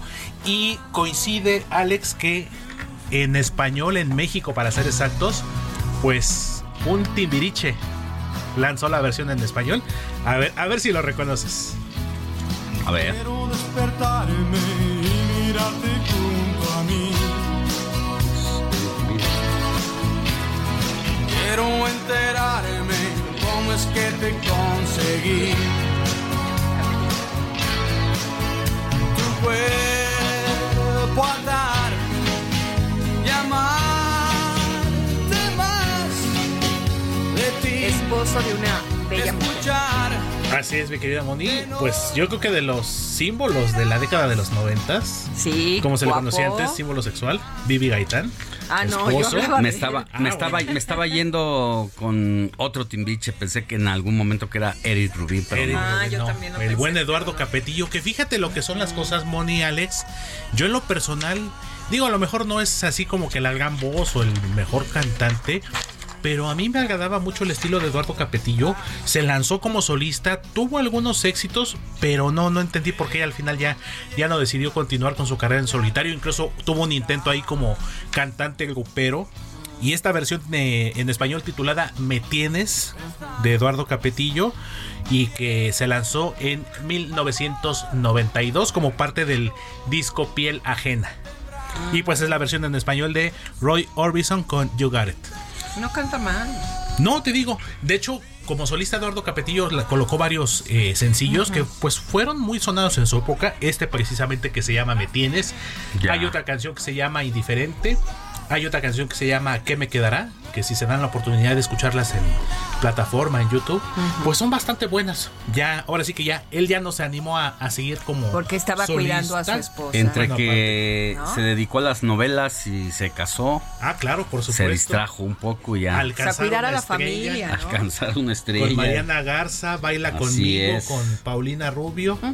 La segunda parte de Bueno, alcanzar una tuvo estrella. su auge, o sea, su apogeo, claro. Los capetillos guapísimos. Exactamente. No, y se mantienen, tanto él como su esposa Ay. Vivi Gaitán, se mantienen bastante bien conservados. y su hijo está igualito. Y la hija de él también. Los dos Están, las son hijas también. modelo, creo. Sí, sí, no, la sé verdad si, es que no sé si Eugenio Derbez le pasó la receta. es una de- buena, una buena copiadora, sí, tal familia. cual. Sí, es un Porque están linaje clonados. igualitito. y muy alejados de los escándalos, dedicados a la vida familiar. Y bueno, pues por ahí también había reaparecido Vivi Gaitán, ¿no? Sí, exactamente. De hecho, estuvo como juez de un reality show, si mal no Sí. recuerdo. Sí, pero después y lo Eduardo, sacaron. Eduardo Hijo, eh, creo que está por participar en este de cocina. Ah, En el Masterchef. En el Masterchef.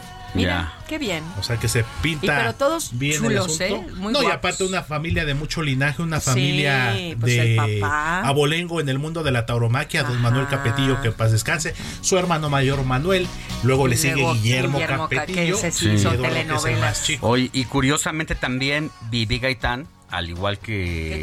Guillermo Capetillo, se alejó de los escenarios. Ah, siendo siendo pues una mujer talentosa, hermosa, encantadora, pues decidió también dedicarse más a la vida familiar. Y ella lo, ¿Quién, lo dijo en, en quién no recuerda esta telenovela de Dos mujeres, un Dos camino? mujeres un Claro. camino Ay, qué con bonita. Johnny, Ana María, y es que era Laura León? Y Vivi Gaitán, que era Gaitán. Tania. Tania, Ay, Tania, Tania. mi, trailer.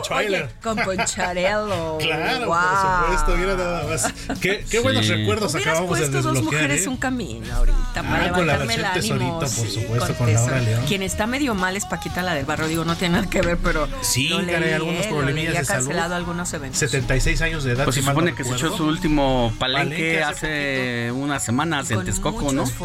Ese fue ya.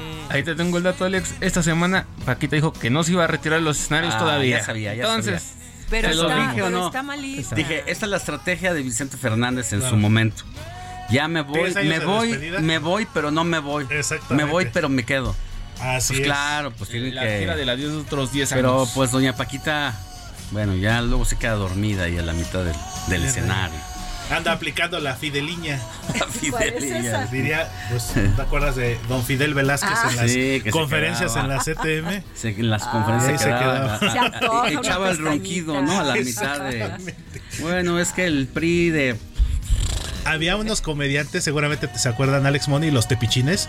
Qué bien lo imitaban, por cierto, a Fidel Velázquez. Bueno, los, mexicanos. ¿Qué Nos pintamos digo? solos para Pues el cotorreo. sí, para- Y pues, más adelante, otra sorpresita, Alex. Gracias, Héctor. Aquí pendientes.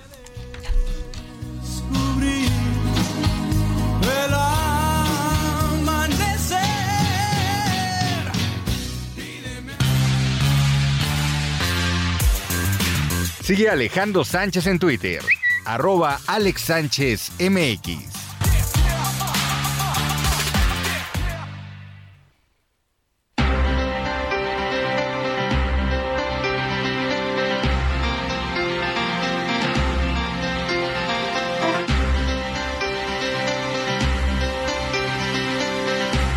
Ocho de la mañana con 38 minutos. Es momento de ir a Ruta 2023. Todo sobre las próximas elecciones en Coahuila y en el Estado de México, donde se está poniendo cada vez más bueno.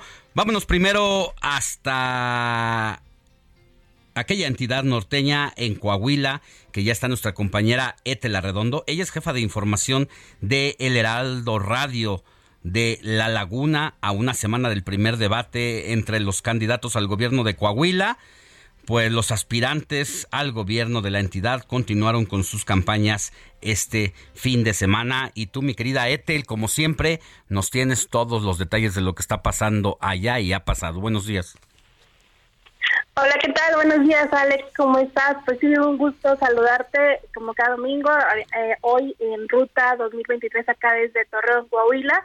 Y pues sí, siguen las campañas, siguen las actividades de los cuatro candidatos, Manolo Mejía de la Alianza Ciudadana por la Seguridad, de Ricardo Mejía por el Partido del Trabajo, de Armando Guadiana, que es por Morena, el, candidato del Partido de Morena, así como de Evaristo Lenin Pérez, el de la Alianza UDC Partido Verde. Esos son nuestros cuatro candidatos acá en, la, en, la, en Coahuila, en el estado de Coahuila, donde se llevará a cabo este proceso electoral. Y pues bueno, esta semana estuvo pues repleta de información y también de algunos comentarios. Y creo que pues también el proceso se avivó mucho porque pues ya se llevaron a cabo dos debates, no sé si tuviste la oportunidad de, de ver alguno, pero estuvieron ah, ahí muy este controvertidos, generaron muchas reacciones y pues lo importante creo es que generaron que también los coahuilenses voltearan a ver a sus candidatos y voltearan a ver a sus propuestas y analizaran pues también cuál es el mejor o cuál empezaran ahí a ver las reacciones, las propuestas y bueno, eh, dentro de estos dos, dos debates pues también se empezaron a dar a conocer cuáles serán los proyectos de cada uno. También creo que cada quien, los, los coahuilenses que pudieron apreciar estos debates pues empezaron a analizar cuáles son la cuál es la el, pues el, también la preparación de cada uno de los candidatos a la reacción de las preguntas también a pues a todo este a este entorno del debate a los señalamientos también. Tú tuviste la oportunidad de ver al debate Alex Sí, vi a, eh, el de la semana pasada ya en Coahuila donde creo que los únicos el único ganador del debate fue Javier Solórzano, todo lo demás fue show y bueno, se divirtió la gente viendo esto, cosa que tendría que ser más serio, ¿verdad? Y de conocer las Claro. propuestas, porque ahora con el uso desmedido de las redes sociales, donde parece que aparecer en el TikTok ya no es hacer propuestas ni hablar de los problemas, cómo resolverlos, sino de ver quién es el más gracioso, creo que eso se está trasladando también a los debates. Sí, sí, sí, porque ahí, ahí creo que también es una de las estrategias que ha tomado uno de los candidatos, este, en este caso, pues el candidato de Morena, Armando Guadiana, que sí generó empatía con la gente, a algunos les gustó eh, la actitud, a algunos no les gustó, pero lo que sí es que sí generó mucha llamó mucho la atención, ¿no? El, el que cómo reaccionaba a las preguntas, cómo interactuaba con, con los moderadores y cómo generó este que llamó la atención que en un en cierto caso pues eh, habló de que tenía ganas de ir al baño y todo el mundo pues empezó ¿qué está diciendo? Pues también generó la atención de, de la gente, ¿no? decir, pues también que habló de su sombrero, que habló de, de varios señalamientos ahí.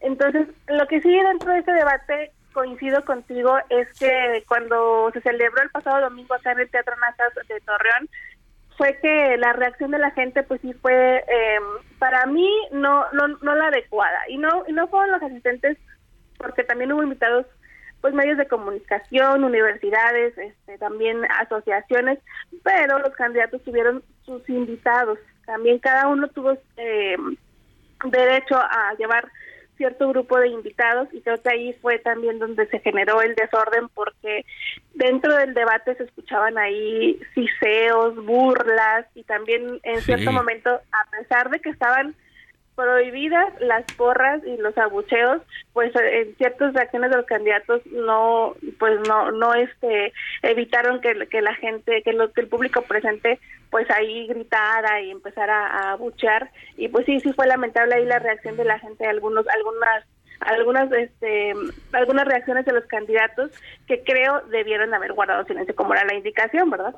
Pues sí, porque son acuerdos que uno asume cuando entras a esos lugares. Si no estás de acuerdo porque sientes que te quitan algo, no te dejan expresarte, pues entonces no entres.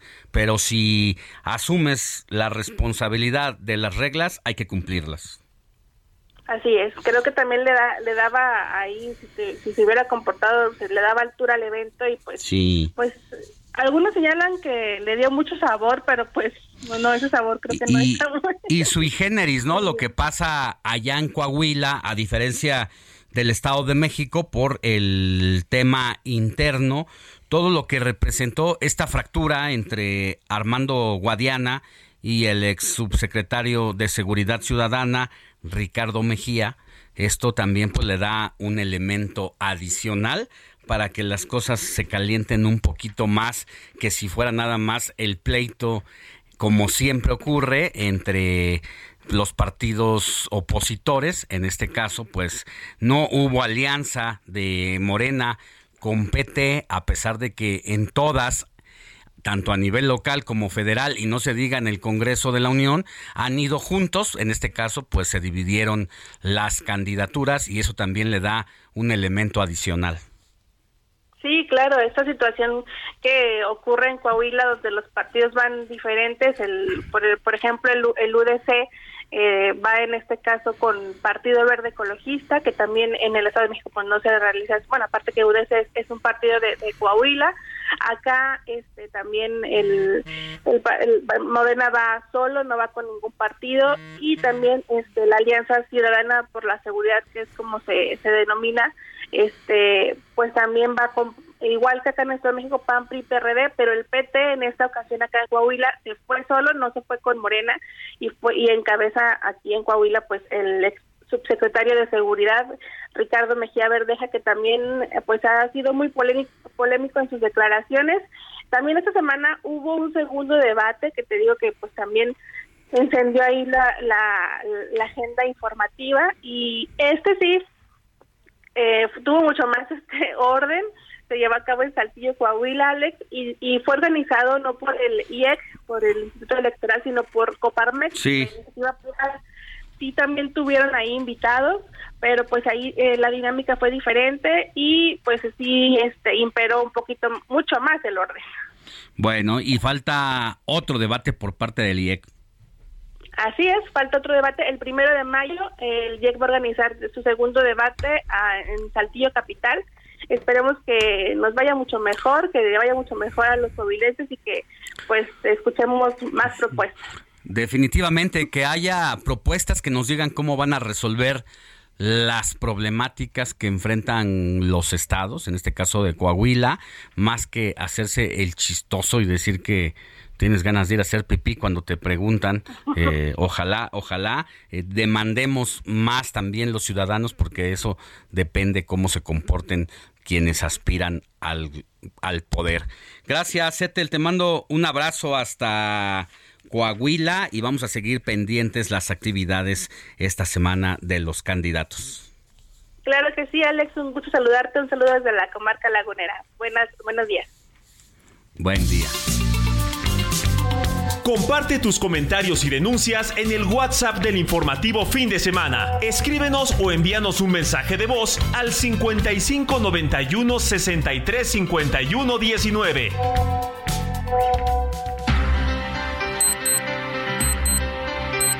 8 con 47. Vámonos con Gerardo García que tiene información de las campañas electorales en el Estado de México. Adelante, Gerardo. Días, Alejandro y también Mónica y al auditorio. La candidata de Va por el Estado de México, Alejandra del Moral Vela, hizo de su promesa de campaña la creación del municipio 126, el de Aragón, y defendió que la alianza que encabeza representa la reconciliación y no la polarización como sus adversarios. La prista cerró su día 20 de campaña en Esahualcoyotl, en donde estuvo en dos mítines, pero previamente también estuvo en Valle de Chalco y en La Paz. En su mensaje, escuchó a la ciudadanía de Nezahualcóyotl y comprometió crear este municipio de Aragón de la mano del primer gobierno de, de la alternancia con el PRI, PAN, PRD y Nueva Alianza. Resaltó que encabezarán este primer gobierno de coalición del país y donde no importan los colores, sino sumar y unir, como es el caso de esta localidad y la promesa que también ya hizo. Recalcó que no quieren pelear porque la ciudadanía es la que importa, por lo que también eh, comprometió la construcción en este municipio de una escuela de artes y oficios, eh, mejor conocidos como edallos, para que emprendan, así como la liberación del espacio de relleno sanitario NESA 3 para evitar la contaminación por acumulación de basura, pero también otro de los temas que tocó fue eh, la problemática del agua, la que dijo sí tiene solución, pero que debe de haber coordinación entre los tres niveles de gobierno y con el municipio. Debe de haber también ese trabajo para atender este, este tema porque eh, se debe de dar rehabilitación y mantenimiento a los pozos, pues en la entidad el consumo diario de agua es equivalente a 1.200 albercas olímpicas. El reporte que les tengo desde el Estado de México. Gracias a Gerardo García, quien sigue las actividades de los aspirantes acá en la entidad vecina a la Ciudad de México, que es el Estado de México. Y vámonos ahora con Pepe Galavis, consultor político en comunicación digital, porque nos tiene todo sobre el análisis de las redes sociales. Querido Pepe, buen día. ¿Cómo estás, querido Alex? Muy buenos días. Aquí vamos a hablar cómo nos fue en los debates. Cuéntanos, cuéntanos eh, cómo fue la tendencia esta semana y en cuál nos enfocamos. Nos enfocamos, vamos a hacer un resumen rapidísimo de los dos, ¿no? El, fin de, el, el primero fue el debate de Coahuila, ¿no? Entre los aspirantes que están en el puntero para la gubernatura, Jiménez, Guadiana y Mejía, y en ese debate se nota mucho el, bueno, en el postdebate más bien que es lo importante, quien ganaron fueron los memes. ¿no? El que se llevó la conversación, no en un tema positivo, pero fue el que más menciones tuvo, fue el candidato de Morena Guadiana, por los temas de él, eh, donde se quita el sombrero, cuando se trabó, y pues haciendo gala de una oferta no muy buena en cuestión de propuestas, pero sí una oferta muy buena en cuestión de situaciones que causaron alegorías, risas y burlas en las redes sociales. Importante esto que nos dices, Pepe, para entenderlo ya cuando metes el ojo en este punto, ¿qué destaca o qué nos quiere decir esta comunicación de Guadiana? ¿Le fue favorable o le fue negativo? Es decir, más allá de que se haya hecho el chistoso, haya llamado la atención y haya sido objeto de memes, ¿los comentarios fueron positivos o fueron negativos?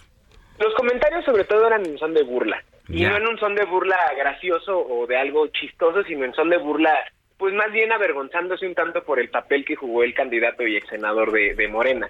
Por otro lado, se notó evidentemente que por el lado del PRI hubo una organización y además pues hubo temas ahí, este, como, como se acostumbra, ¿no? De, de, de tendencia, ¿no? Manolo ganó el debate, Manolo gobernador, por el otro lado los tres tuvieron exactamente lo mismo.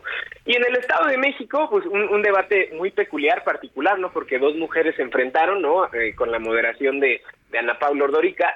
Eh, la conversación de igual forma se tornó por parte del PRI de manera muy organizada. El PRI tiene muy fieles a sus costumbres, tienen muy, muy, mucha costumbre de organizar las estructuras, ¿no? Se nota que hay una preparación previa. En el tema de Morena reaccionan. Eh, por parte de Morena hubo toda esta reacción por decir que Ana Paula Ordorica había atacado a la, a la candidata a gobernadora de, de Morena, Delfina Gómez. Eh, y además de una situación que no se vio bien en el debate, ¿no? Pero se tornó mucho a decir que algún priista, no se sabe quién es, se burló de los pueblos originarios. No, no hay ninguna prueba, pero pues se fue por ahí. Y por otro lado, en el tema del PRI, eh, se destacaron algunos fragmentos del debate donde Alejandra de Moral le decía a Delfina que iba a perder y otro de las propuestas de violencia de género. Eh, de igual forma, la conversación, yo creo que lo importante de los debates en redes no es solamente el tema del debate, sino el post-debate. Eh, hay mucha mofa de la forma en la que habla Delfina Gómez, misma situación que se repitió después de la elección, bueno, misma situación que se repitió en la elección de Alfredo del Mazo en 2017. Las redes reaccionaban de manera eh, pues también como digamos burlona o destacando la manera en la que hablaba Delfina, me parece que de esta forma pues se denota demasiado a la persona y se deja de lado las propuestas. Y por parte de Morena hubo una coordinación armada, estructurada y muy bien organizada para decir que el debate había estado organizado por el IEM a fin y a modo de la candidata priista por parte de, de la moderadora. Sí, bueno, a veces se pierde lo esencial entre algunos de los puntos que yo destacaría del debate y que por lo que veo no hubo mucha resonancia en las redes sociales, es cuando para deslindarse de los moches como alcaldesa de Texcoco, prácticamente dice, bueno, yo no fui, fue mi partido. Yo no fui, fue Morena. lo, lo dijo explícitamente. mira, ese eco no ha, los candidatos de Morena tienen una particularidad porque ya sea en redes sociales o en la comunicación tradicional y fiel a la costumbre que tiene tanto el partido y el presidente, las cuestiones de corrupción se les deslizan como teflón. Sin embargo, yo creo que la ciudadanía cada vez está más atenta, no solo en las redes, sino en, el ciudadano de a pie está más atento a que también los candidatos de Morena, o sobre todo las, los personajes de Morena ahora, eh, pues no son tan tan tan tan correctos como como lo diría el presidente como quisiera la filosofía del partido. Bueno, pues pendientes de lo que pase esta semana para que el próximo domingo nos tengas el análisis, mi querido Pepe Galavis, consultor Te mando un fuerte abrazo, político en comunicación digital. Un abrazo, buen fin. Pausa y volvemos con más. La noticia no descansa. Usted necesita estar bien informado también el fin de semana. Esto es Informativo El Heraldo Fin de Semana. Regresamos.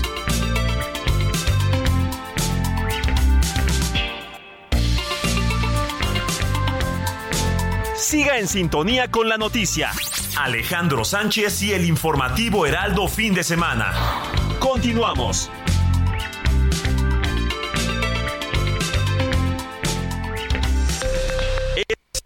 Esto es a la hora.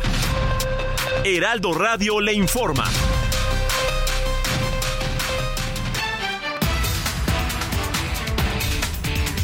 9 de la mañana en punto denuncian arresto político en Nicaragua del arquitecto mexicano Arnoldo Horacio Guillén Monterrubio, de 61 años. Los primeros informes indican que fue detenido esta semana por la policía porque presuntamente distribuyó propaganda de la oposición.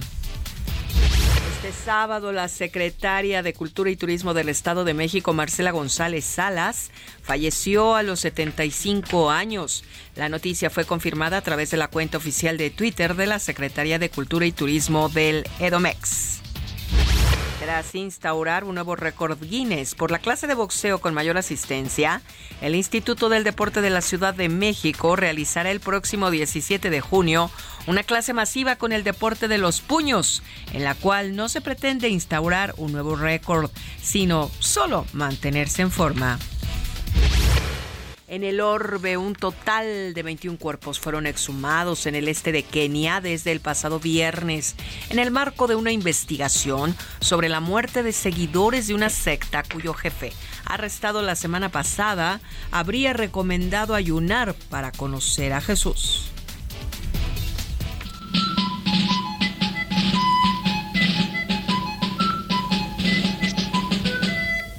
Que dejen toditos los libros abiertos. El Festivalito 2023, el primer evento masivo que se llevará a cabo en el Jardín del Campo Marte de Chapultepec, es para que las niñas y niños de la familia disfruten de una experiencia memorable.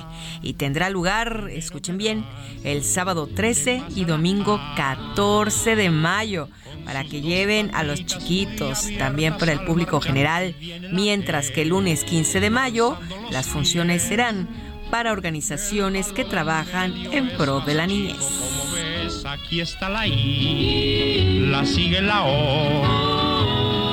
Una es flaca y otra gorda porque ya comió y luego hasta... 9 de la mañana con 3 minutos, tiempo del centro de México. Amigos, estamos en el Heraldo Radio 98.5 de FM hoy domingo, en el informativo fin de semana que conduce Alex Sánchez. Le saluda Mónica Reyes.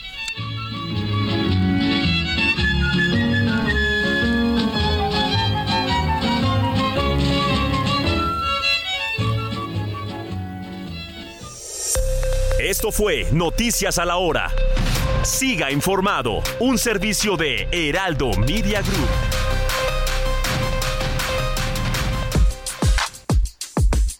Zona Random con Diego Iván González.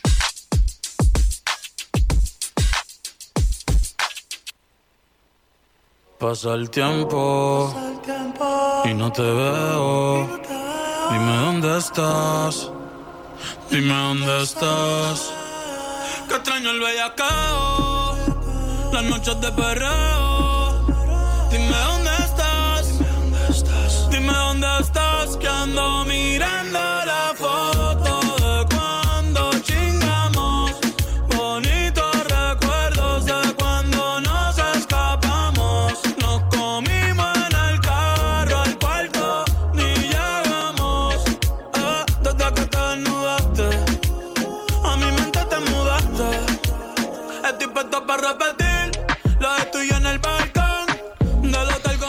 querido Diego Iván González, ¿qué nos trajiste el día de hoy en Zona Random? Hola Alex, Moni, Robert, buenos días y por supuesto todo tu auditorio les deseo un buen día.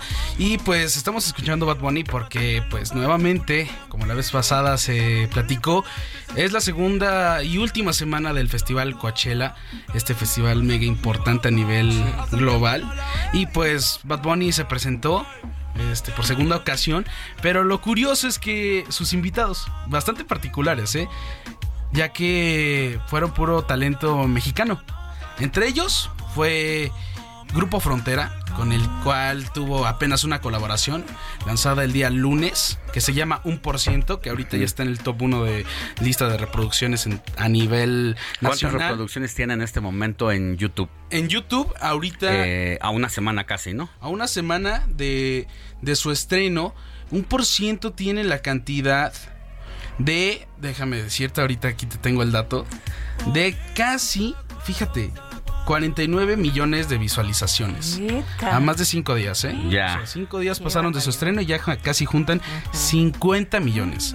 Una locura para lo que se está haciendo y pues todo el toda la que se está generando con la música mexicana, ¿no? En particular con la regional mexicana, ¿no? Y más que recupera su puesto en el primer lugar después de que Peso Pluma una semana anterior se lo había ganado. Un- una semana anterior llevaba, ejemplo, en el top 1 en la playlist de México, en Spotify, Peso Pluma llevaba un mes sin que nadie lo pudiera destronar. Destronar. Con su canción de Ella baila sola de Armado Eslabón y pues Y mira, ahí te va el dato. la doble P. Cuando sacó la canción Peso Pluma de Ella Baila Sola, a la semana juntó 45 mil, 45 millones de vistas, casi un Y poquito. ahorita 49, 49. Bad Bunny. Hay que recordar que Bad. Bunny, bueno, pues era eh, el primer lugar cuando ni siquiera Peso Pluma estaba eh, Sí, en el radar. En el radar. Sí, sí, sí. Tenía un segmento muy pequeño y lo que ha hecho Peso Pluma sí es impresionante porque si bien Bad Bunny es el más escuchado, ya lleva un- una carrera bastante larga, Su- independientemente de que es joven. Su primer sencillo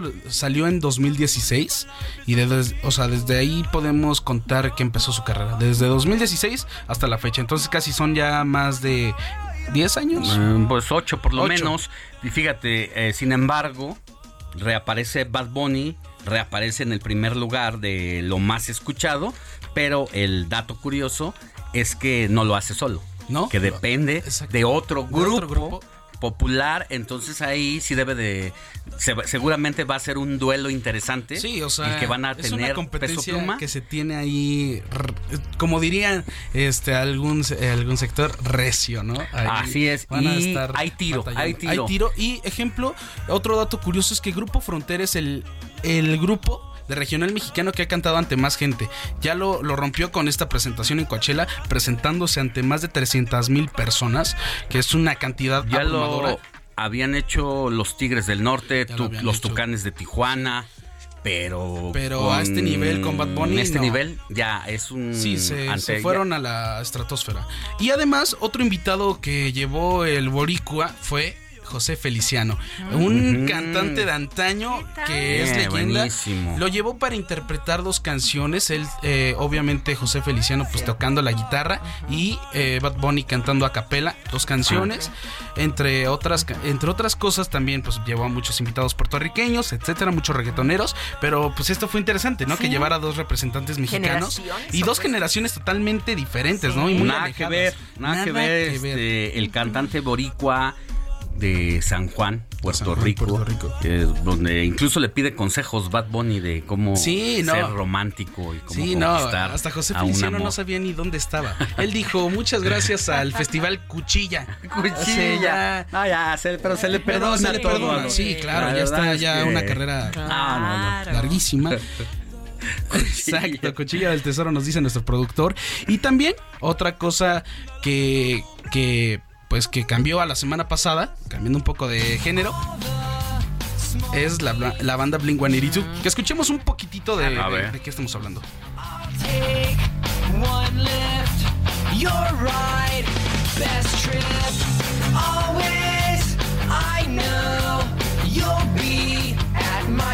estamos escuchando un poco de la, de la banda Blink 182, que la canción se llama All the Small Things, por si la quieren ahí escuchar nuevamente.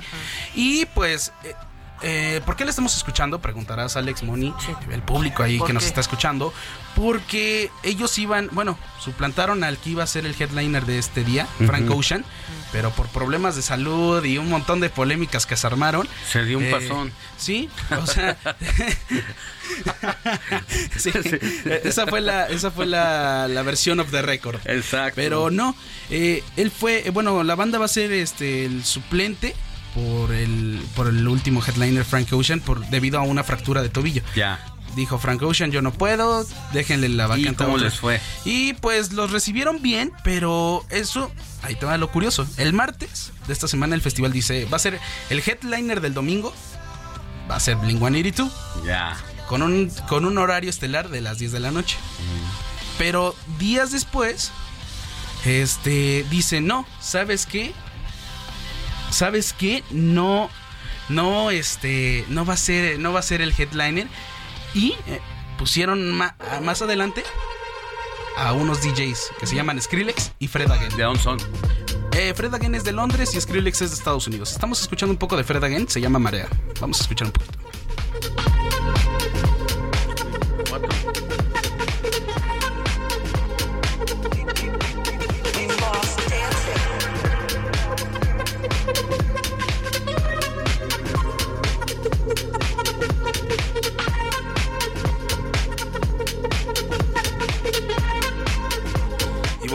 Escuchando un poco de Fred Again, que es un DJ mm. eh, que maneja un, método bastante experimental y que, pues, para empezar, varios de sus canciones me, me gustan. Suena bien, ¿eh? Me suena fresco. Lo he escuchado en dos ocasiones, una en Argentina y una aquí en México.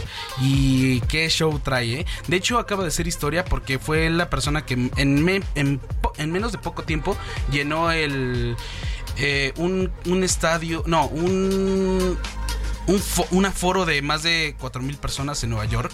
No me acuerdo cuál es exactamente el nombre de este de- del lugar, pero fue el que rompió un récord en ese en ese foro, en ese foro.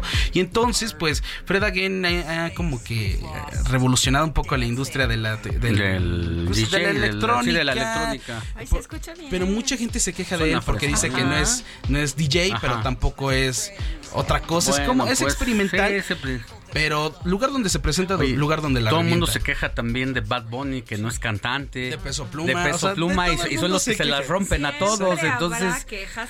Sí, Oye, la, la una de las conclusiones interesantes de lo latino en Coachella que yo me quedo es hay tiro no solamente entre dos cantantes eh, jóvenes, eh, uno revelación, otro más consolidado, sino que esto representa que hay un tiro en los géneros musicales, el reggaetón contra los corridos tumbados. Y Alex, perdóname, pero voy a hacer ya algo, ya una, más que nada, voy a decir algo que no sé si vaya a Que lo traes contenido. Sí, pero cinco años, cinco años para que la música regional mexicana esté en todo el mundo, ¿eh? Así se los digo, así se los confirmo, así se los, o sea, ahorita lo estoy firmando, o sea. En menos de cinco años, la música regional mexicana va a acaparar todo el mundo. Pues es que ya está, con peso pluma ya está, Sí. ya llegó. Y- y- o sea, y no- y no es- dudes- a nivel mundial nos escucharon. Y no dudes que en tres, dos años, Peso Pluma sea un headliner en Coachella o en un festival importante a nivel Yo global. creo ¿eh? que sí, yo creo que sí. Y hay que darle su reconocimiento también a Natanael Cano. Sí, claro. Porque él es el que cambió eh, con locuras. Pues fue punta de lanza de los corridos tumbados. Quebró, quebró el- los géneros musicales tradicionales. Mira, te puedo decir que para su álbum- meterle rap. Te y- puedo decir que su álbum Natacón, Hip hop. si no lo han escuchado, es una cuestión ahí medio experimental entre justamente, como bien mencionas, esta combinación de rap, regional mexicano, un poco de todo, y que pues, que a cocción, ya juntándolo todo a fuego lento, pues queda perfecto. Y hay por ahí una PCR eh, que eh, creo que se llama La Canción, Sí, donde están juntos Natanael Cano y Peso Pluma. y Peso Pluma. Sí, no. Y se oye bastante bien. A ver si la tenemos por ahí, PCR, de Natanael Cano y Peso- Peso Al- Pluma. algo comentamos también, este Diego fuera del aire, era que también este Natanael Cano fue de los primeros en hacer una colaboración con Bad Bunny. Sí, exacto. Hizo esta combinación de corridos, como que ya. Yo creo que hay, hay personas que sobresalen y que son muy inteligentes para ver para dónde va el negocio. Y Bad Bunny es una de ellas, porque Bad Bunny. Creo que fue en el 2019 cuando lanzó su colaboración este con Natanael Cano y desde ahí empezó a ponerle ojo al regional mexicano. Empezó haciendo corridos tumbados, luego pues, vio cómo se movía y todo y al final dice a Grupo Frontera, vente para acá. Véngase para acá y, Quiero hacer una y- colaboración. y Grupo Frontera se deja querer, ¿por Sí, qué no? claro, ¿no? Que además la reventó. Eh, fíjate que curiosamente, Frontera, muchas personas no lo conocían hasta que hubo por ahí un señor que bailaba de manera peculiar en el norte del país. No se va, no se va. Y a partir de ese bailecito que el señor eh, Esteban, no recuerdo el nombre, Sí, sí, sí. todas las mujeres lo estaban buscando porque querían bailar con él. Y dato, dato Dio a conocer a Grupo Frontera. Y perdón, dato curioso de esa canción, es un cover de una banda que se llama Matiz. Matiz, sí, Morat. claro. Ah, Morat, perdón, Morat. Morat. Eh, pero es, es un cover, ¿no? Sí, es un cover. Es un cover. Bien, sí, gracias. Oye, Robert. además eh, hay otra canción también. Es que hay muchas. Hay la verdad me gusta. A mí me está gustando la onda de cómo están viendo Sí, los chavos todo. eh, La música. la Pues es vida, que- la música, Es que los comentábamos conceptos. con otro conductor de la estación Arturo, este de periodismo de emergencia, que los, los jóvenes no tenían un género como tal de identificación, por lo menos algo, un género nacional.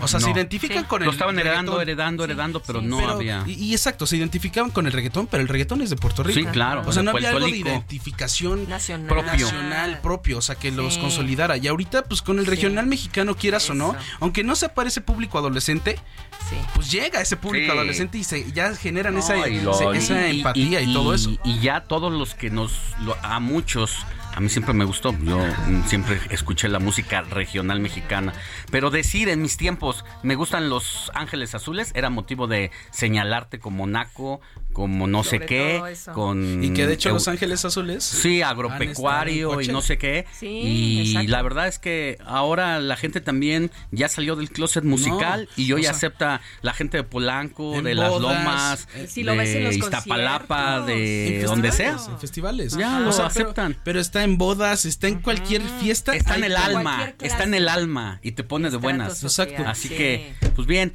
hay más Prepárate más temitas de esos que dan, ganas de seguir platicando. Y un último, sí, un último dato, ahí para que nada más picarles la cresta a los de los corridos tumbados. Ya se puso celoso Héctor Alejandro Vieira. Dice que ya estuvo, que ya, que ya, ¿eh?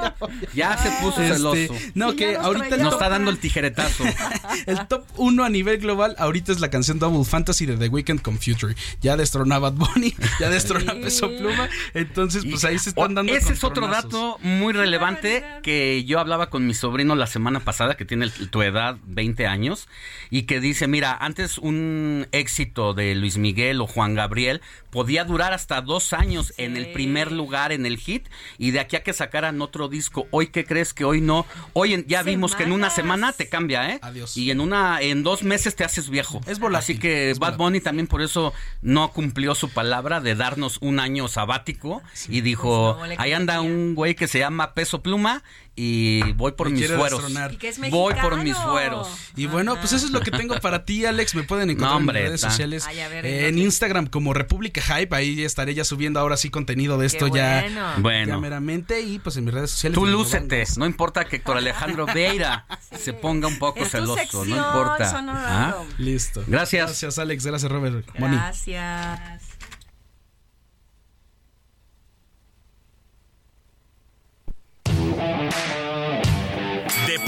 Con Jorge Mile en el informativo Heraldo fin de semana.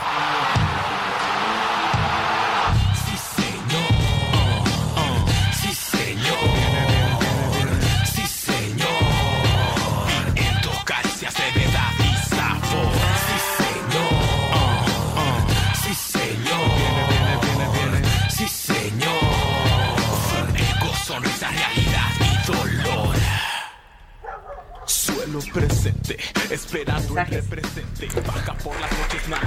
Antes de irnos con Jorge Mile, que nos va a dar todo sobre la jornada deportiva de este fin de semana, vámonos con los mensajes rápido de la audiencia. Claro que sí, al 5591635119, Robert. Mira, el primer mensajito de Iztapalapa. Buenos días, equipo del Heraldo, fin de semana. ¿Saben ustedes por qué siguen trabajando en la parte baja del trolebús elevado sobre Ermita Iztapalapa? Se supone que ya lo inauguraron y está funcionando. Saludos, Iztapalapa. ¿Se sabe? Pues no hay una razón todavía, no hay algo oficial. Pues simplemente desde que lo inauguraron la obra siempre ha estado arreglándose tanto por abajo por arriba, entonces no se sabe todavía el, mm. las razones del por qué no. Pero siguen ahí trabajando en la parte baja. ¿Hay otro mensaje? Antes de irnos con Muy buenos días, los escucho cada fin de semana con mucho gusto. Soy Isabel Coronel. Y también uno de Laura Cervantes, muchas gracias por la compañía y la información que podemos disfrutar desde muy temprano. Y ya para irnos con Jorge Mile, desde el Estado de México, el profesor Fernández nos dice buenos días, saludos cordiales, Alejandro Sánchez y a todos en el informativo. Fin de semana del Heraldo Radio, que padre oír sus comentarios. La noticia no descansa. Gracias. Y ahora sí, es momento de irnos con Jorge Mille. Adelante, George. ¿Qué onda? Saludos, saludos, Alex. Y ya que estamos en esto de, mandar saludos a la audiencia, ayer tuve de verdad el gusto de conocer a César Augusto, que es un mesero. Estoy acá de viaje en, Guadalajara por temas eh, personales y de trabajo y me tocó que me atendiera César Augusto en un lugar llamado La Magdalena. Espectacular eh, el trabajo de César Augusto. A la gente de La Magdalena les digo, gente como César Augusto. ¿Comida típica o de qué es? pues eh, la verdad es que tienen ¿Qué comiste? De ¿Qué comiste? De todo un poco. Eh, un sashimi de atún que estaba espectacular. Eh, y unas lorenzas de, como de carne de pastor, pero con eh, este como achiote negro. Ya. De estilo Yucatán, muy, muy, muy bueno. Pues, pues saludos a César Augusto. Sí, sí, sí, tremendo trabajo el de, el de César Augusto. Y bueno, ahí están los saludos. América y Pumas, el juego más esperado, Alex, eh, de esta jornada. Dos equipos que llegaban en gran ritmo, muy conectados. Eh, y bueno, al final empate a un gol. Dinero estuvo cerca de abrir el marcador, es cierto, por parte de los Pumas, eh, pero no, no logró la contundencia que venía manifestando el, delantero de los Pumas. Después vino una jugada en la que Néstor Araujo manda eh, al fondo la, de la red el balón para un autogol y con eso los Pumas se iban adelante en el marcador. Sí había insistencia, pero sobre todo, Alex, hay que destacar el ritmo de juego, ¿no? De parte de las dos eh, oncenas, los dos equipos de verdad que, que fueron hacia el frente en todo momento buscando abrir el marcador. Fue un espectáculo muy bonito que, eh, que se dio el día de ayer en el Estadio Azteca, Alex, con un vaivén muy, muy bueno, ¿no? Sí, uno a uno, la verdad es que nada para nadie. Llamó mucho la atención algunos, algunas cosas que pasaron dentro del Estadio Azteca, que se supone que por reglamento la afición no puede estar eh, conjunta de manera conjunta en un solo lado y ayer eh, se vio a los Pumas que prácticamente pues los pusieron en una sola área y decían, bueno, esa no es violación al reglamento porque no es que los asistentes hayan llegado organizados y se hayan establecido en una zona específica, sino que fueron las propias autoridades deportivas o del Estadio Azteca quienes los acomodaron de esa forma. Bueno, es que hay que destacar antes que, que sigamos hablando de, los Pumas y de la América, que al final, como bien dices, fue un uno por uno, el lamentable, lamentablísimo hecho el viernes por la noche en Tijuana, una golpiza tremenda que se dieron eh, algunos aficionados de Tijuana con Exacto. algunos de, León. Eh, sigue manchando el fútbol. Eh, la verdad es que las autoridades no existen dentro de la liga eh, lo pasan por alto, eh, no lo voltean a ver, cuando antes ya habíamos tenido otro hecho lo de Querétaro terrible con, con el Querétaro exactamente y creo que siguen dando bandazos y le están pegando a la gallina de los huevos de oro desde hace ya mucho tiempo, mucho tiempo y bueno, regresando al, al juego eh, después vino Cáceres, recibió una falta dentro del área por parte de Diogo de Oliveira del conjunto de los Pumas y Henry Martin marca desde el manchón penal, con ello alcanza los 14 goles dentro de la campaña. Veo muy bien a la América de cara ya a la liguilla y creo que Pumas eh, se lo jugará todo la última semana enfrentando pero antes pero hay algo que destacar de este partido también fue el show del Turco Mohamed quien regresó a la Azteca, fue a criticar, a gritarle al árbitro varias veces y se fue expulsado. Y aparte le fue a hacer señas a la afición de que aquí yo ya fui campeón dos veces. Sí. Ah, ah, justo, George, nada más antes de, que, de darte la palabra, eh, justo el turco decía, ¿yo qué hice? Pero bueno, fue captado cuando se le acercó al oído y seguramente que no le dijo... Cosas de amor. Pásame tu teléfono, ¿verdad? Oye, George, ¿te parece si, si, regresamos con eso y más después de este corte? Órale, va. Pausa. Pausa y volvemos. Con... La noticia no descansa. Usted necesita estar bien informado también el fin de semana. Esto es Informativo El Heraldo Fin de Semana. Regresamos.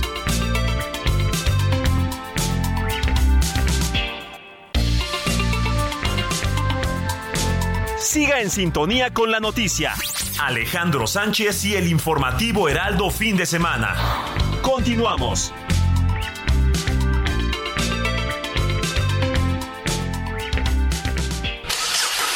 ¿Viajas por carretera? Consulta la cuenta de Twitter Guardia Nacional Carreteras. En arroba gn-carreteras podrás revisar en tiempo real si hay accidentes o bloqueos, así como las condiciones del tránsito vehicular en las carreteras federales. Esta información evitará que te quedes atrapado y te ofrecerá posibles alternativas para completar tus viajes. Consulta arroba gn-carreteras y viaja seguro por las carreteras federales del país. Heraldo Media Group. Comparte tus comentarios y denuncias en el WhatsApp del informativo fin de semana. Escríbenos o envíanos un mensaje de voz al 55 91 63 51 19.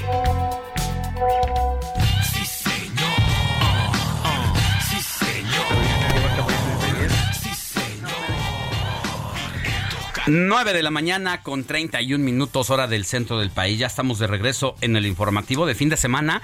Y antes de irnos a la pausa, platicábamos con Jorge Mile, nuestro periodista deportivo, sobre el encuentro de ayer en el Estadio Azteca entre América Pumas.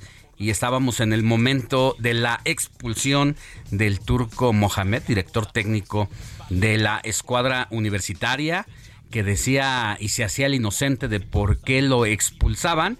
Después la imagen fue clara en el sentido de que se le acerca al árbitro asistente y le ha de haber recordado su 10 de mayo seguramente, mi querido George.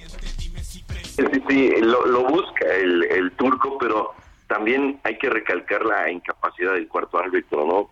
No pongas en, en predicamentos a tu juez central como para que no trata de controlarlo desde antes y, creo que ahí no, no recibió ayuda el juez central eh, en torno a este caso, pero también me parece una forma de alentar o de buscar que, que sus eh, jugadores vieran que, que él estaba ahí, ¿no?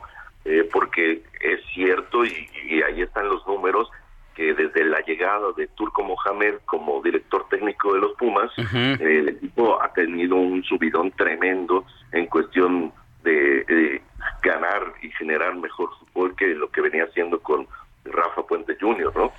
No, y además, Jorge, eh, hay que destacar que este el turco Mohamed lo advirtió cuando llegó. Voy, de los últimos cuatro partidos que quedan, voy a ganar tres, voy a empatar uno. Hablando precisamente tanto de América o Monterrey, ahorita ya empató. Si gana con Monterrey, tiene las probabilidades de ir al repechaje. Ahorita está en el lugar número 11. El América se mantiene en el segundo lugar. Y algo que también llamó la atención fue el festejo de Henry Martin al momento de meter su gol, que se fue directo al área donde decía Alex, se juntó los aficionados de los Pumas para hacer el famoso la famosa celebración de varios americanistas como Ángel Reina, Germán Villa, Mateo Zuribe, que van directo a la porra y le hacen el Goya en la cara de la porra rival. Después de meter, después de meter un gol. lo hizo ya lo hizo en el, en, el estadio de Ciudad Universitaria y me parece que fue el primero que, que hizo esa esa celebración tratando de, generar ahí un Goya, pero pues obviamente burlándose de del equipo contrario y eso le, me parece que le viene bien a, esta eh, pues, animadversión futbolística entre Pumas y América. Son dos instituciones que desde chavitos, ¿eh? Desde chavitos tienen competencia. Eh, me parece que es la más alta competencia eh, desde niños, ¿no? Desde escuelita hasta la Liga MX, ¿no? Y, creo que eso le viene bien mientras sea así, ¿no? Con cierto respeto, sí es eh, desparpajo también, pero pero no pasando límites, creo que está bien. y bueno, la verdad es que ayer Henry Martin eh, desde el manchón penal marca el uno por uno que sería definitivo y que creo que que le vino bien al espectáculo, por supuesto, que se dio eh, destacar eso, ¿eh? un gran partido, bien jugado por parte de, los dos equipos. Y si les parece, platicamos rápidamente de las Chivas, vienen en crecimiento, es cierto que Cruz Azul se va adelante con gol de Antuña, precisamente ex eh, del rebaño, y después llegó Guzmán y Cisneros para el 2 por 1 definitivo en otro partido que llamaba mucho la atención, por supuesto, de parte de toda la afición. Y rápido, antes de que nos vayamos, en el mundo del boxeo, Gervonta Davis contra Ryan García, una pelea que se había tardado mucho en llegar, eh, que se había caído en varias negociaciones y que al final Gervonta Davis enfrenta a Ryan García, que hay que decirlo, eh, Ryan García tuvo que eh, bajar un poco más de peso, lo deshidrataron, eh, tuvo que tener otro eh, pesaje después del pesaje oficial al otro día.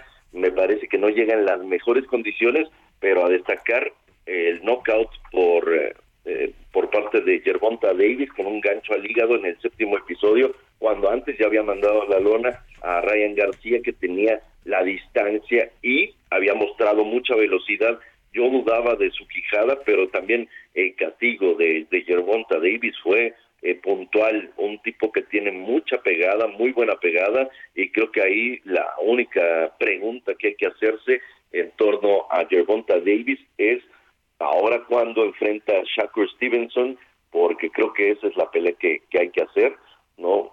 Una, una función que seguramente venderá más de 600 mil pagos por evento en los Estados Unidos y que creo que le hace muy bien al boxeo eh, porque están estos dos chavos ya emergiendo, queriendo ser la cara del boxeo, cuando todavía Saúl Canelo Álvarez se mantiene ahí arriba. Hay que esperar a ver qué hace el tapatío el próximo 6 de mayo, precisamente en Guadalajara, frente a Ryder, pero lo, lo de ayer en el, en el mundo del boxeo fue una buena pelea. En, cuando se compitió de tú a tú entre García y sí. pero la pegada, la pegada de Gervonta Davis es, es de otros niveles. El punch y ese gancho al hígado lo sacaron del combate con efecto retardado, se dobló el mexicano y bueno, pues le paró una racha invicta de varias, 20, ¿cuántas peleas? ¿24? Sin haber perdido, sin conocer la derrota y bueno, la ascendencia de este mexicano pues fue frenada por el momento. No se acaba el sueño todavía, eh, va, el palmarés es importante, pero pues creo que le va a costar trabajo y psicológicamente pues va a ser un poco, un poco difícil, pero no imposible. Gracias, mi querido George. Gracias, Alex. Gracias. Saludos para todos. Buen domingo. Sigue Alejandro Sánchez en Twitter, arroba Alex Sánchez. 9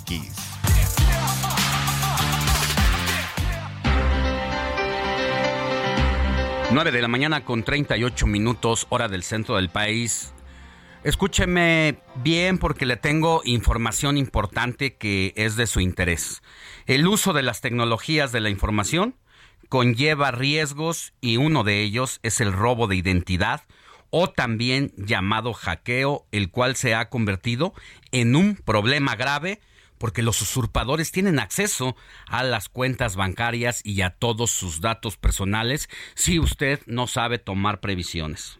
Y mire, ¿qué tan acostumbrado está a revisar el dominio de donde proceden los correos electrónicos, por ejemplo, que le llegan a sus cuentas de correo electrónico o sus links que le mandan a WhatsApp?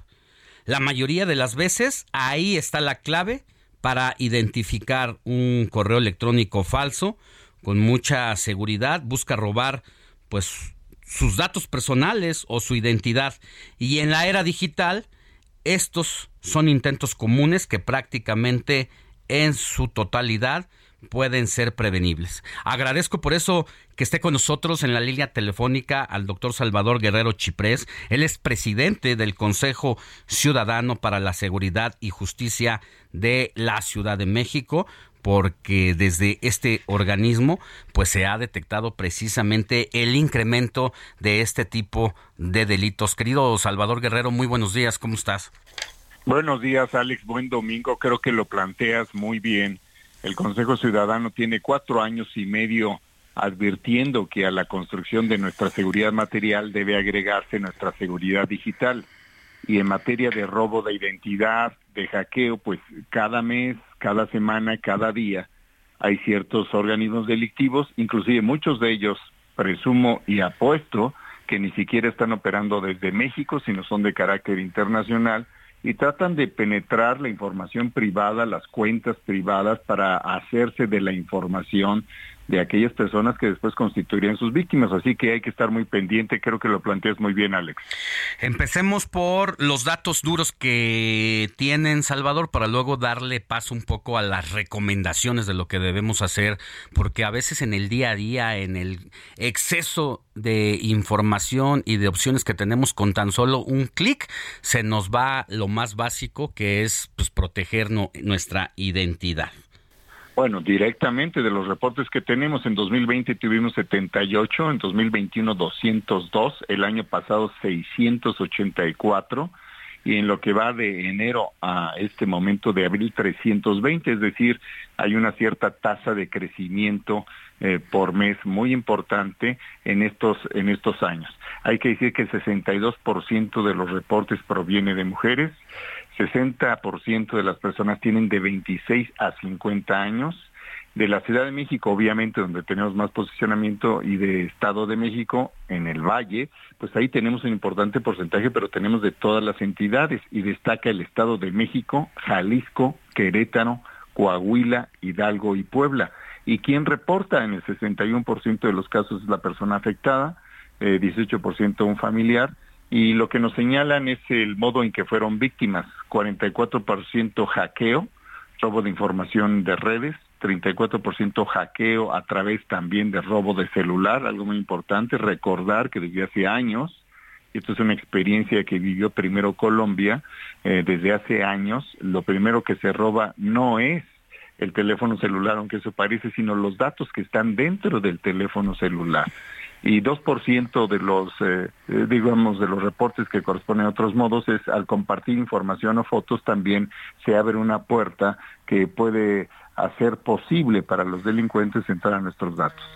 Sin duda, eh, estos delitos pues ponen al usuario contra las cuerdas porque si tú tienes almacenada, por ejemplo, alguna fotografía ahí erótica que compartiste con tu pareja, y entras a alguna página que no tomaste previsiones, que no sabemos eh, el origen, incluso alguna aplicación que te dice, te comparto esta aplicación siempre y cuando me des acceso a todos tus datos. ¿Aceptas? Sí.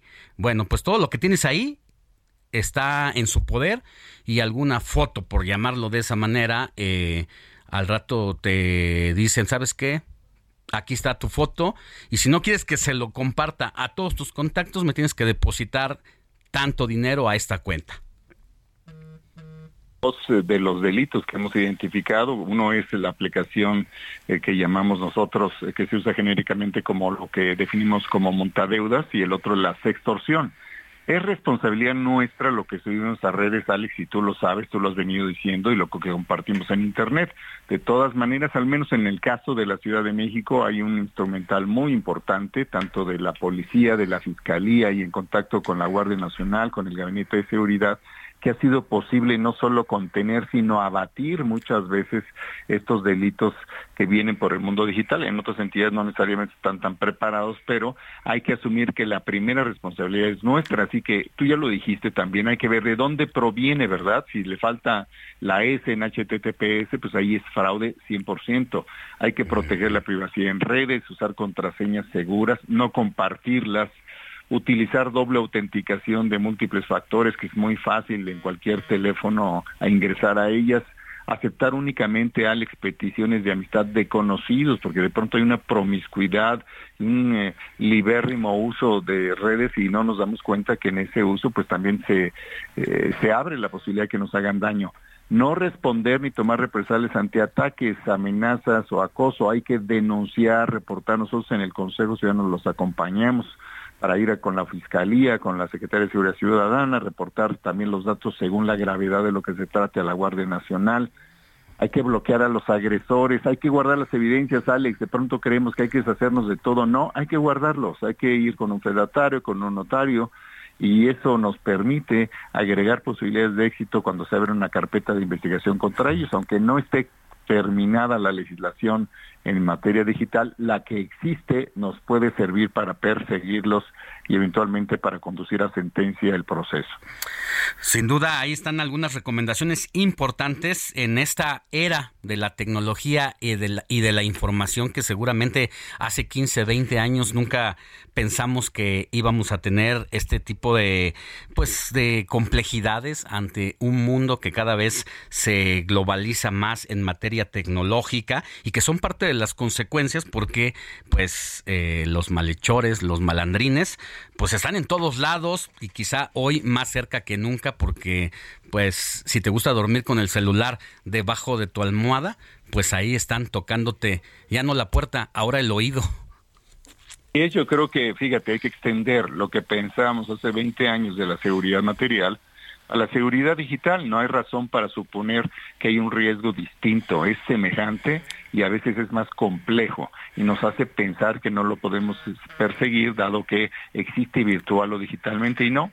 Lo que nosotros decimos en el Consejo es hay necesidad, hay oportunidad de perseguirlos, hay que estar seguros en la medida en que somos cautelosos con cómo gestionamos nuestra vida digital y estoy seguro en el 95% de los casos cautela nos produce certeza, certeza, seguridad y si llega a haber un evento, ahí estamos en el Consejo, insisto, en esta coordinación que tenemos con el Gabinete de Seguridad que encabeza la doctora Claudia Sheinbaum. Doy el teléfono rápido, Alex, 55 55 33 55 33.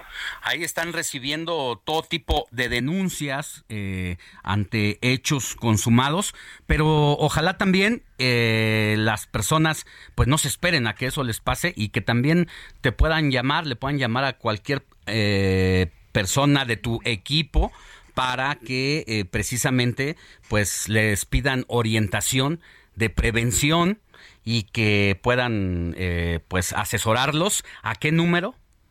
Es 55 55 33 55 33 y funciona gratuitamente 24/7. Nada más doy un dato, 60% del daño digital entra por Facebook, 20% por redes sociales no especificadas, 16% Instagram, 5% ah. WhatsApp y el 1% el correo. Bueno, muchas gracias, querido Salvador Guerrero. Como siempre, interesante tu eh, participación, todo lo que tienes, presidente del Consejo Ciudadano para la Seguridad y Justicia de la Ciudad de México. Te mando un gran abrazo doble también de regreso. Buen domingo, Alex. Estés muy bien. Buen domingo. Moni Reyes, el teléfono creo que es importante repetirlo para que tomemos previsiones o en caso de haber desafortunadamente ya caído en manos de estos malandrines, podamos hacer la denuncia. ¿A qué número del Consejo Ciudadano? Es el 55 55 33 5533. Bastante fácil y recuerden, los principales entran por Facebook, Instagram, WhatsApp y el último es el correo electrónico, ¿eh? 55 55 33 55 33 para aquí marcar y denunciar. Muy bien, gracias Moni. Sí. Seguimos con más. Bueno, para mí la lectura es una oportunidad de viajar sin necesidad de moverte a ningún lado. Yo he encontrado en la lectura y en los libros un amigo es lo más semejante a soñar. Yo le daría el consejo a los jóvenes de que eh, se quiten ese estigma de que la lectura es aburrida. Tú como yo, ilusionate y diviértete leyendo 20 minutos al día.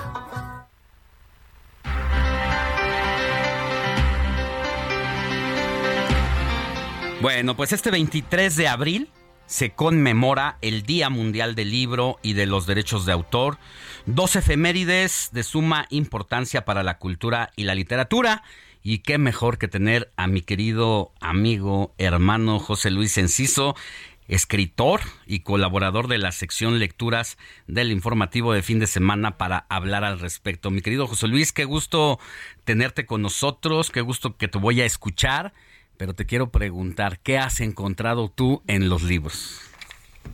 Alex, querido, un enorme gusto saludarte, escucharte porque siempre lo hago, pero en esta ocasión me da más gusto porque podemos charlar, sobre todo en esta fecha eh, en que este año se cumplen, fíjate, eh, de lo que he encontrado en los libros, me encontré que este año se cumplen se cumple un siglo de que la industria del libro en español empezó a celebrarlo y también se cumplen 27 años de que esta celebración tomó la forma en que la conocemos como el Día Mundial del Libro y el Derecho de Autor, eh, a instancias de la UNESCO, ¿no? Poniéndola justamente el 23 de abril, como bien lo decías, casi como pretexto por las conmemoraciones de las fechas de muerte de Miguel de Cervantes y de William Shakespeare, dos figuras pues emblemáticas, las más emblemáticas de la lengua española e inglesa respectivamente. Y fíjate, respondiendo a tu pregunta, a menudo escucho que, que se dice que es una fiesta para lectores o para aficionados a la lectura, y yo creo que es más que eso, tendría que ser un día festivo para todos porque simboliza el triunfo de la humanidad sobre el olvido.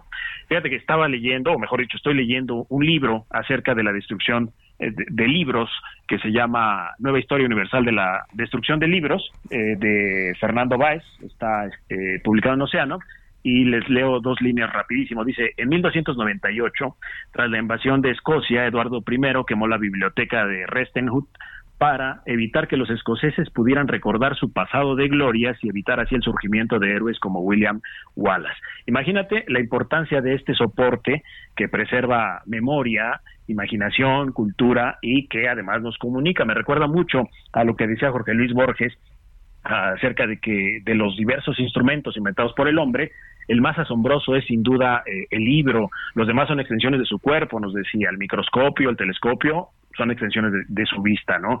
El teléfono es extensión de la voz, el arado y la espada extensiones de su brazo, pero el libro es otra cosa. El libro es una extensión de la memoria y de la imaginación. Y yo diría que es casi pues una prótesis de asombros, ¿no? Y de nuestro afán por apoderarnos del, relato, de la narrativa del cosmos como lo entendemos, y por eso la humanidad ha preservado sus, sus, testimonios más preciados en los libros o en el concepto de las escrituras que luego se convierten en libros, y por eso hablamos de libros sagrados como el Corán, la Torá, la Biblia, así como libros que recogen la visión del mundo y la sabiduría como el Popol Vuh, el de los mayas, ¿no? Entre otros muchísimos libros entrañables ya de manera personal. Yo te podría decir que para mí eh, dos libros eh, entrañables son ficciones de Jorge Luis Borges o Memorias de Adriano de, de, de Margarito Cada uno de nosotros tendrá tendrá los propios, ¿no? Definitivamente. Bueno, pues es un buen día para celebrar, pero también pues para hacer el llamado a la lectura, aquí platicábamos con Moni Reyes, a veces lo que para algunas personas cuesta mucho introducirse en esto cuando no tuviste un hábito desde pequeñito y cuando solamente leías, entre comillas, libros, pues porque tus profesores te encargaban el análisis, un, un ensayo, un resumen al respecto. Pero, ¿qué recomendarías tú a los nuevas, a los nuevos, a las nuevas generaciones que de repente dejen el TikTok un poquito. Y el gusto de acercarse a la lectura. ¿Cómo engancharse? Sí, ¿cómo? ¿Qué, qué, qué probables títulos o lecturas? Yo hablaba eh, con Alex y con los amigos del público que pudieran ser las biografías, las semblanzas. ¿Es correcto?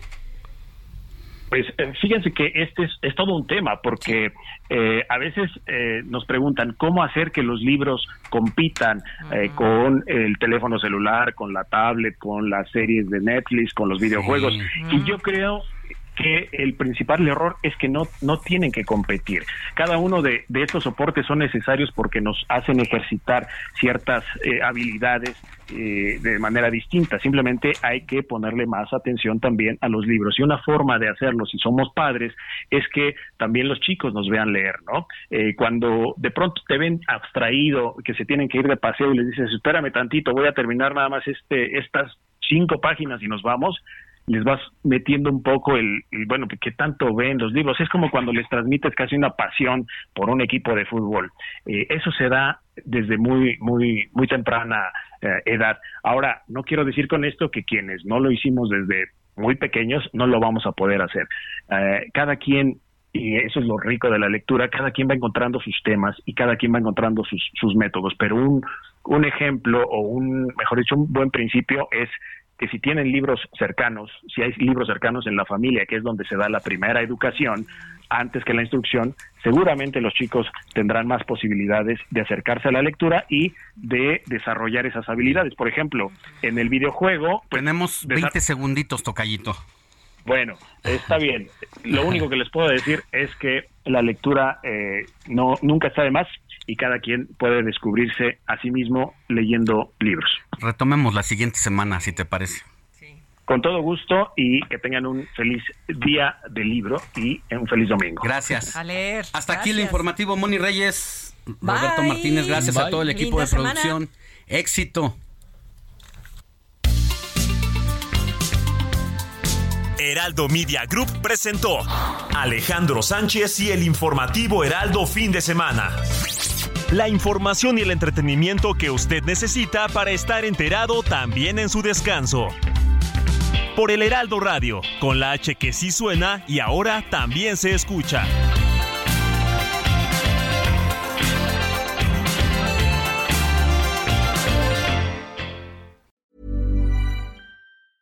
Even when we're on a budget, we still deserve nice things.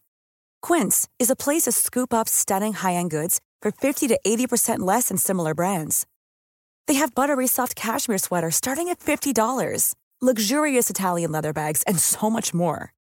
Plus, Quince only works with factories that use safe, ethical, and responsible manufacturing.